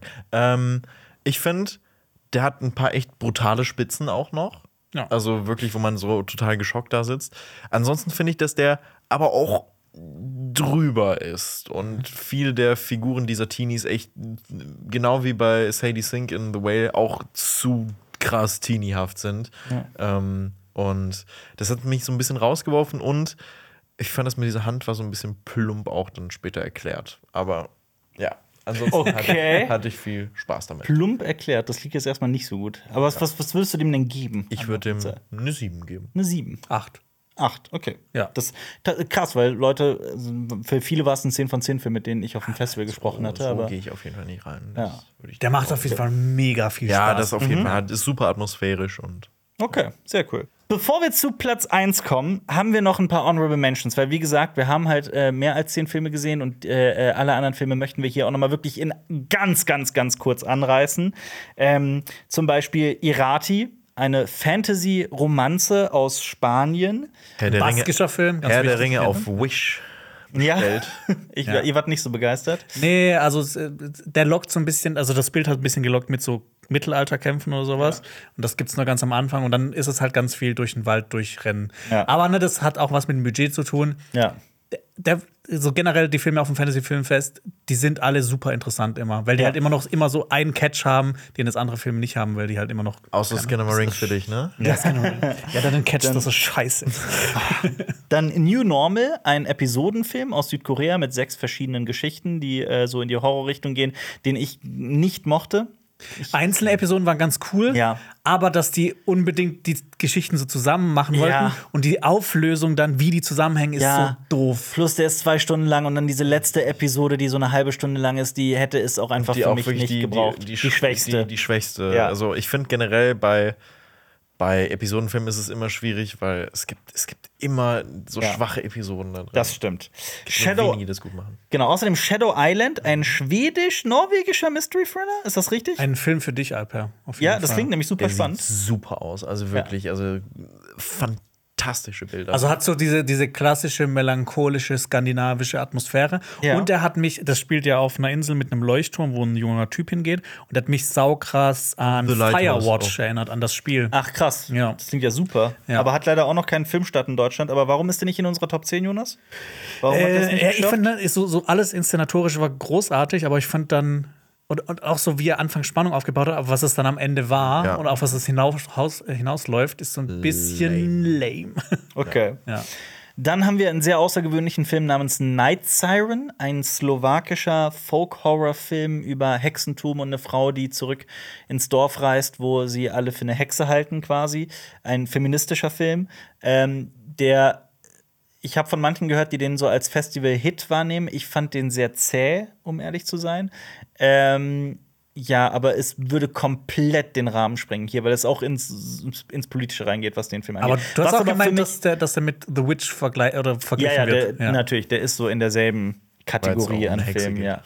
Ich bin allerdings bei dem Film nicht sicher. Ich, ma- ich glaube, ich will es dem Film jetzt nicht und, äh, vorwerfen, aber ich glaube, dass, da, dass man da echte Tiertötungen sieht.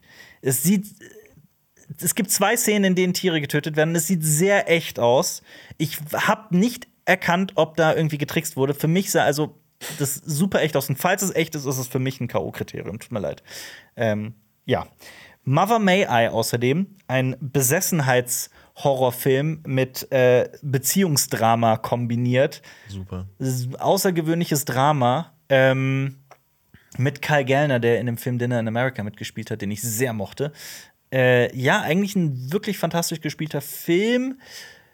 Müsste man auch sehr lange drüber reden, was dieser Film für. Stärken und Schwächen hat. Genau, aber ich finde, der ist generell auf jeden Fall sehenswert. Allerdings auch winzig, also auch mit kleinem Budget gedreht, spielt quasi nur auf einem Grundstück und äh, hat auch noch keinen Start, soweit ich weiß. Der ist nirgendwo gestartet auf der Welt. Der Ja. lief ausschließlich auf dem Fantasy Film. das ist wirklich krass. Und Ja. ich finde aber, er sieht wirklich gut aus. Dafür ist der- also, ich ne? Das Produktionsstil, Ja. also ähm, auch wenn das Budget nicht da war, sieht man das gar nicht. Ich, ich check's auch nicht, warum der Film noch gar nicht angekommen ist. Außerdem haben wir zwei Filme nicht gesehen, nämlich Kids vs. Aliens, der einfach schon einen geilen Titel hat, noch super kurz ist, so 70, 75 Minuten, und The Elderly. Ja. Gut, damit kommen wir zu Platz 1. das sind beides äh, die ko kompletten Kontraste, The Elderly und Kids. Das stimmt. Stimmt. Ja. Wer, hast du nicht den Gag gemacht oder warst du das, Jonas, dass äh, daraus man eine Trilogie machen sollte? Ja, das war- Cowboy vs. Aliens, Kids vs. Aliens und dann der dritte Film irgendwann Kids vs. Cowboys. Ja. Fand ich sehr witzig. Finde ich sehr gut. Platz 1 und ich freue mich sehr, weil ich den Film wirklich, wirklich geil fand. Lenny, du kannst es dir per Ausschlussverfahren. Skin of a Ring. Nein, Evil Dead Rise. Ja. Der dritte Teil der Tan äh, sorry, der fünfte Teil der Tanz der Teufel-Reihe. Ähm, ja.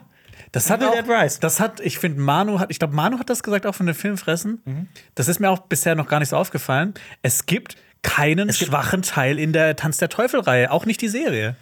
Die Serie mag ich sehr, ja. Ja. Aber dieses Mal ist es halt auch komplett ohne Bruce. Du hast eingeatmet so. Magst du nicht? Nein, also ich habe meine Schwierigkeit mit dem ersten Tanz der Teufel-Teile. Ähm, mit, den, mit welchem? mit dem aller, allerersten. Im allerersten, okay. Ähm, weil der, mein Da Problem- rastest du jetzt nicht aus.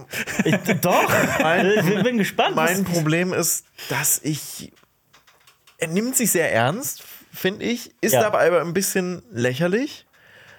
Und das ist für mich, und Tanz der Teufel 2 macht es ja perfekt, weil der ist ja von Ja, vorne. Und deswegen liebe ich den auch. Ich finde äh, Armee der Finsternis ist, ist, mein, ist, ist mein absoluter Liebling. Ich- Meiner auch. ich, Und- hab, ich mag den sehr, ja. Den Äh, und das, das Remake, also finde ich, finde ich großartig. Ist ein Feder toller- Alvarez, ja. Richtig, ist ein toller Horrorfilm. Mhm.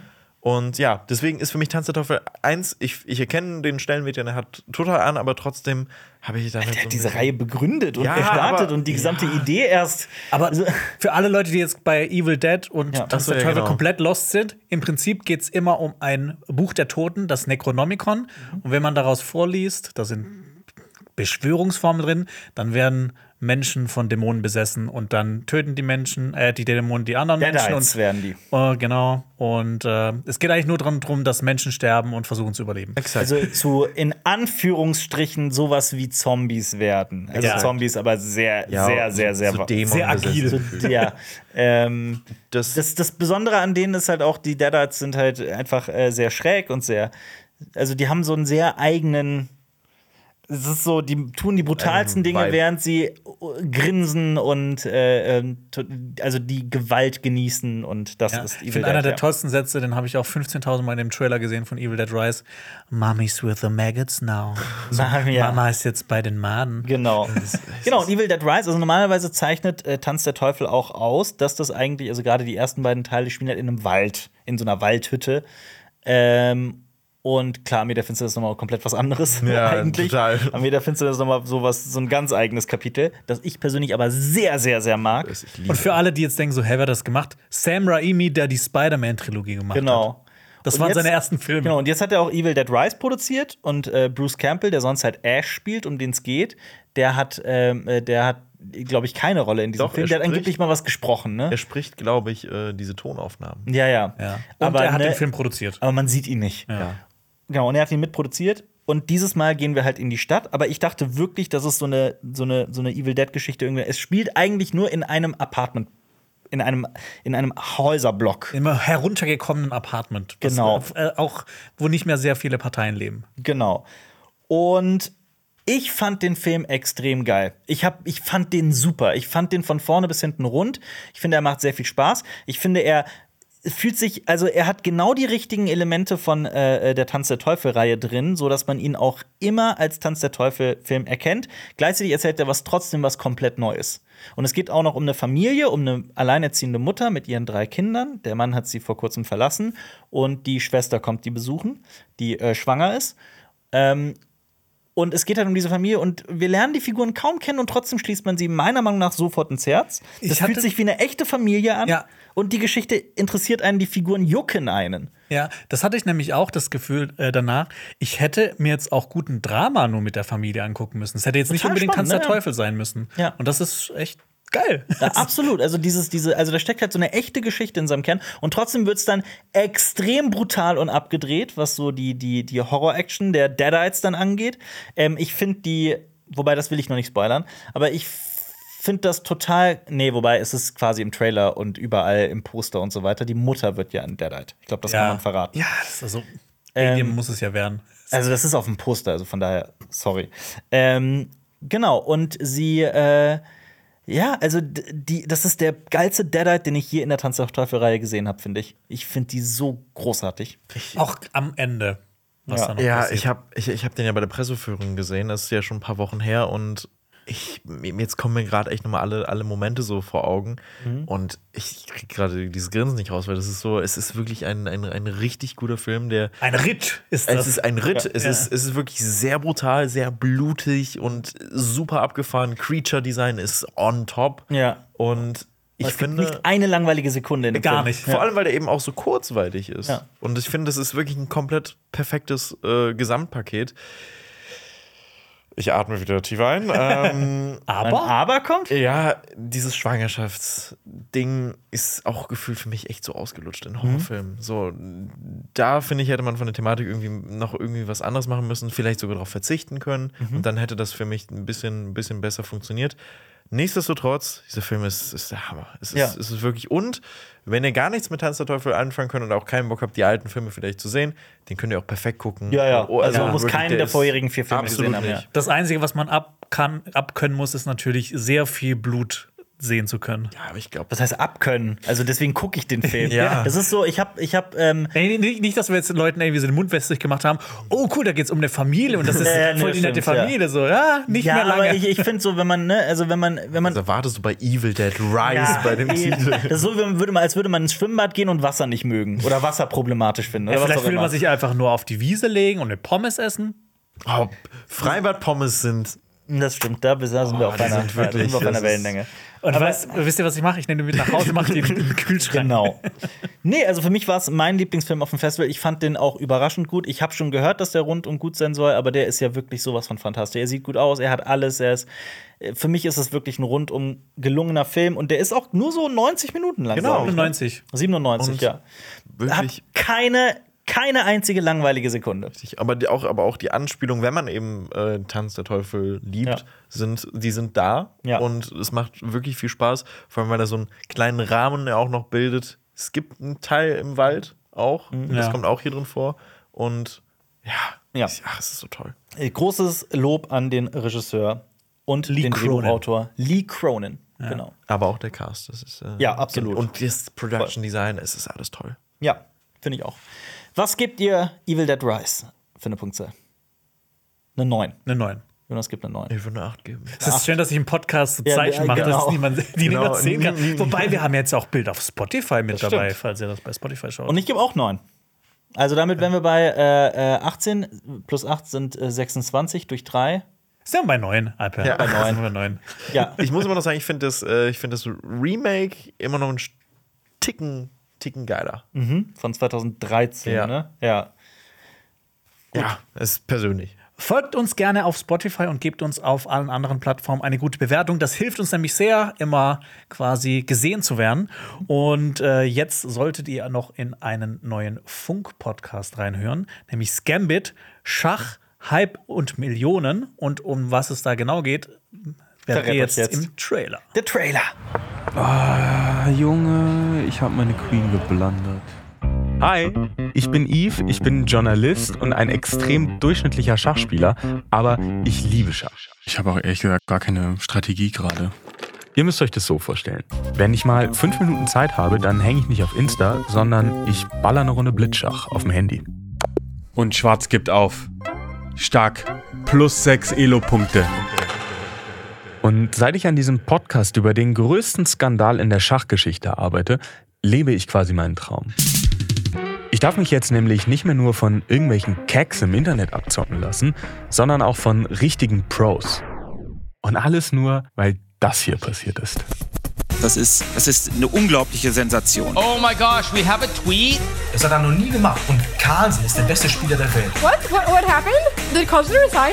Uh, can you confirm or not confirm that it has to do with suspecting him of cheating? I will not comment on that. Das Schachdrama. AKA Magnus Carlsen vs. Hans Niemann, AKA dieser angebliche Betrugsskandal, bei dem angeblich Morsener Analperlen im Spiel waren. Wahrscheinlich habt ihr davon gehört. Wenn nicht, kommt hier die Kurzzusammenfassung von ChatGPT als Haiku.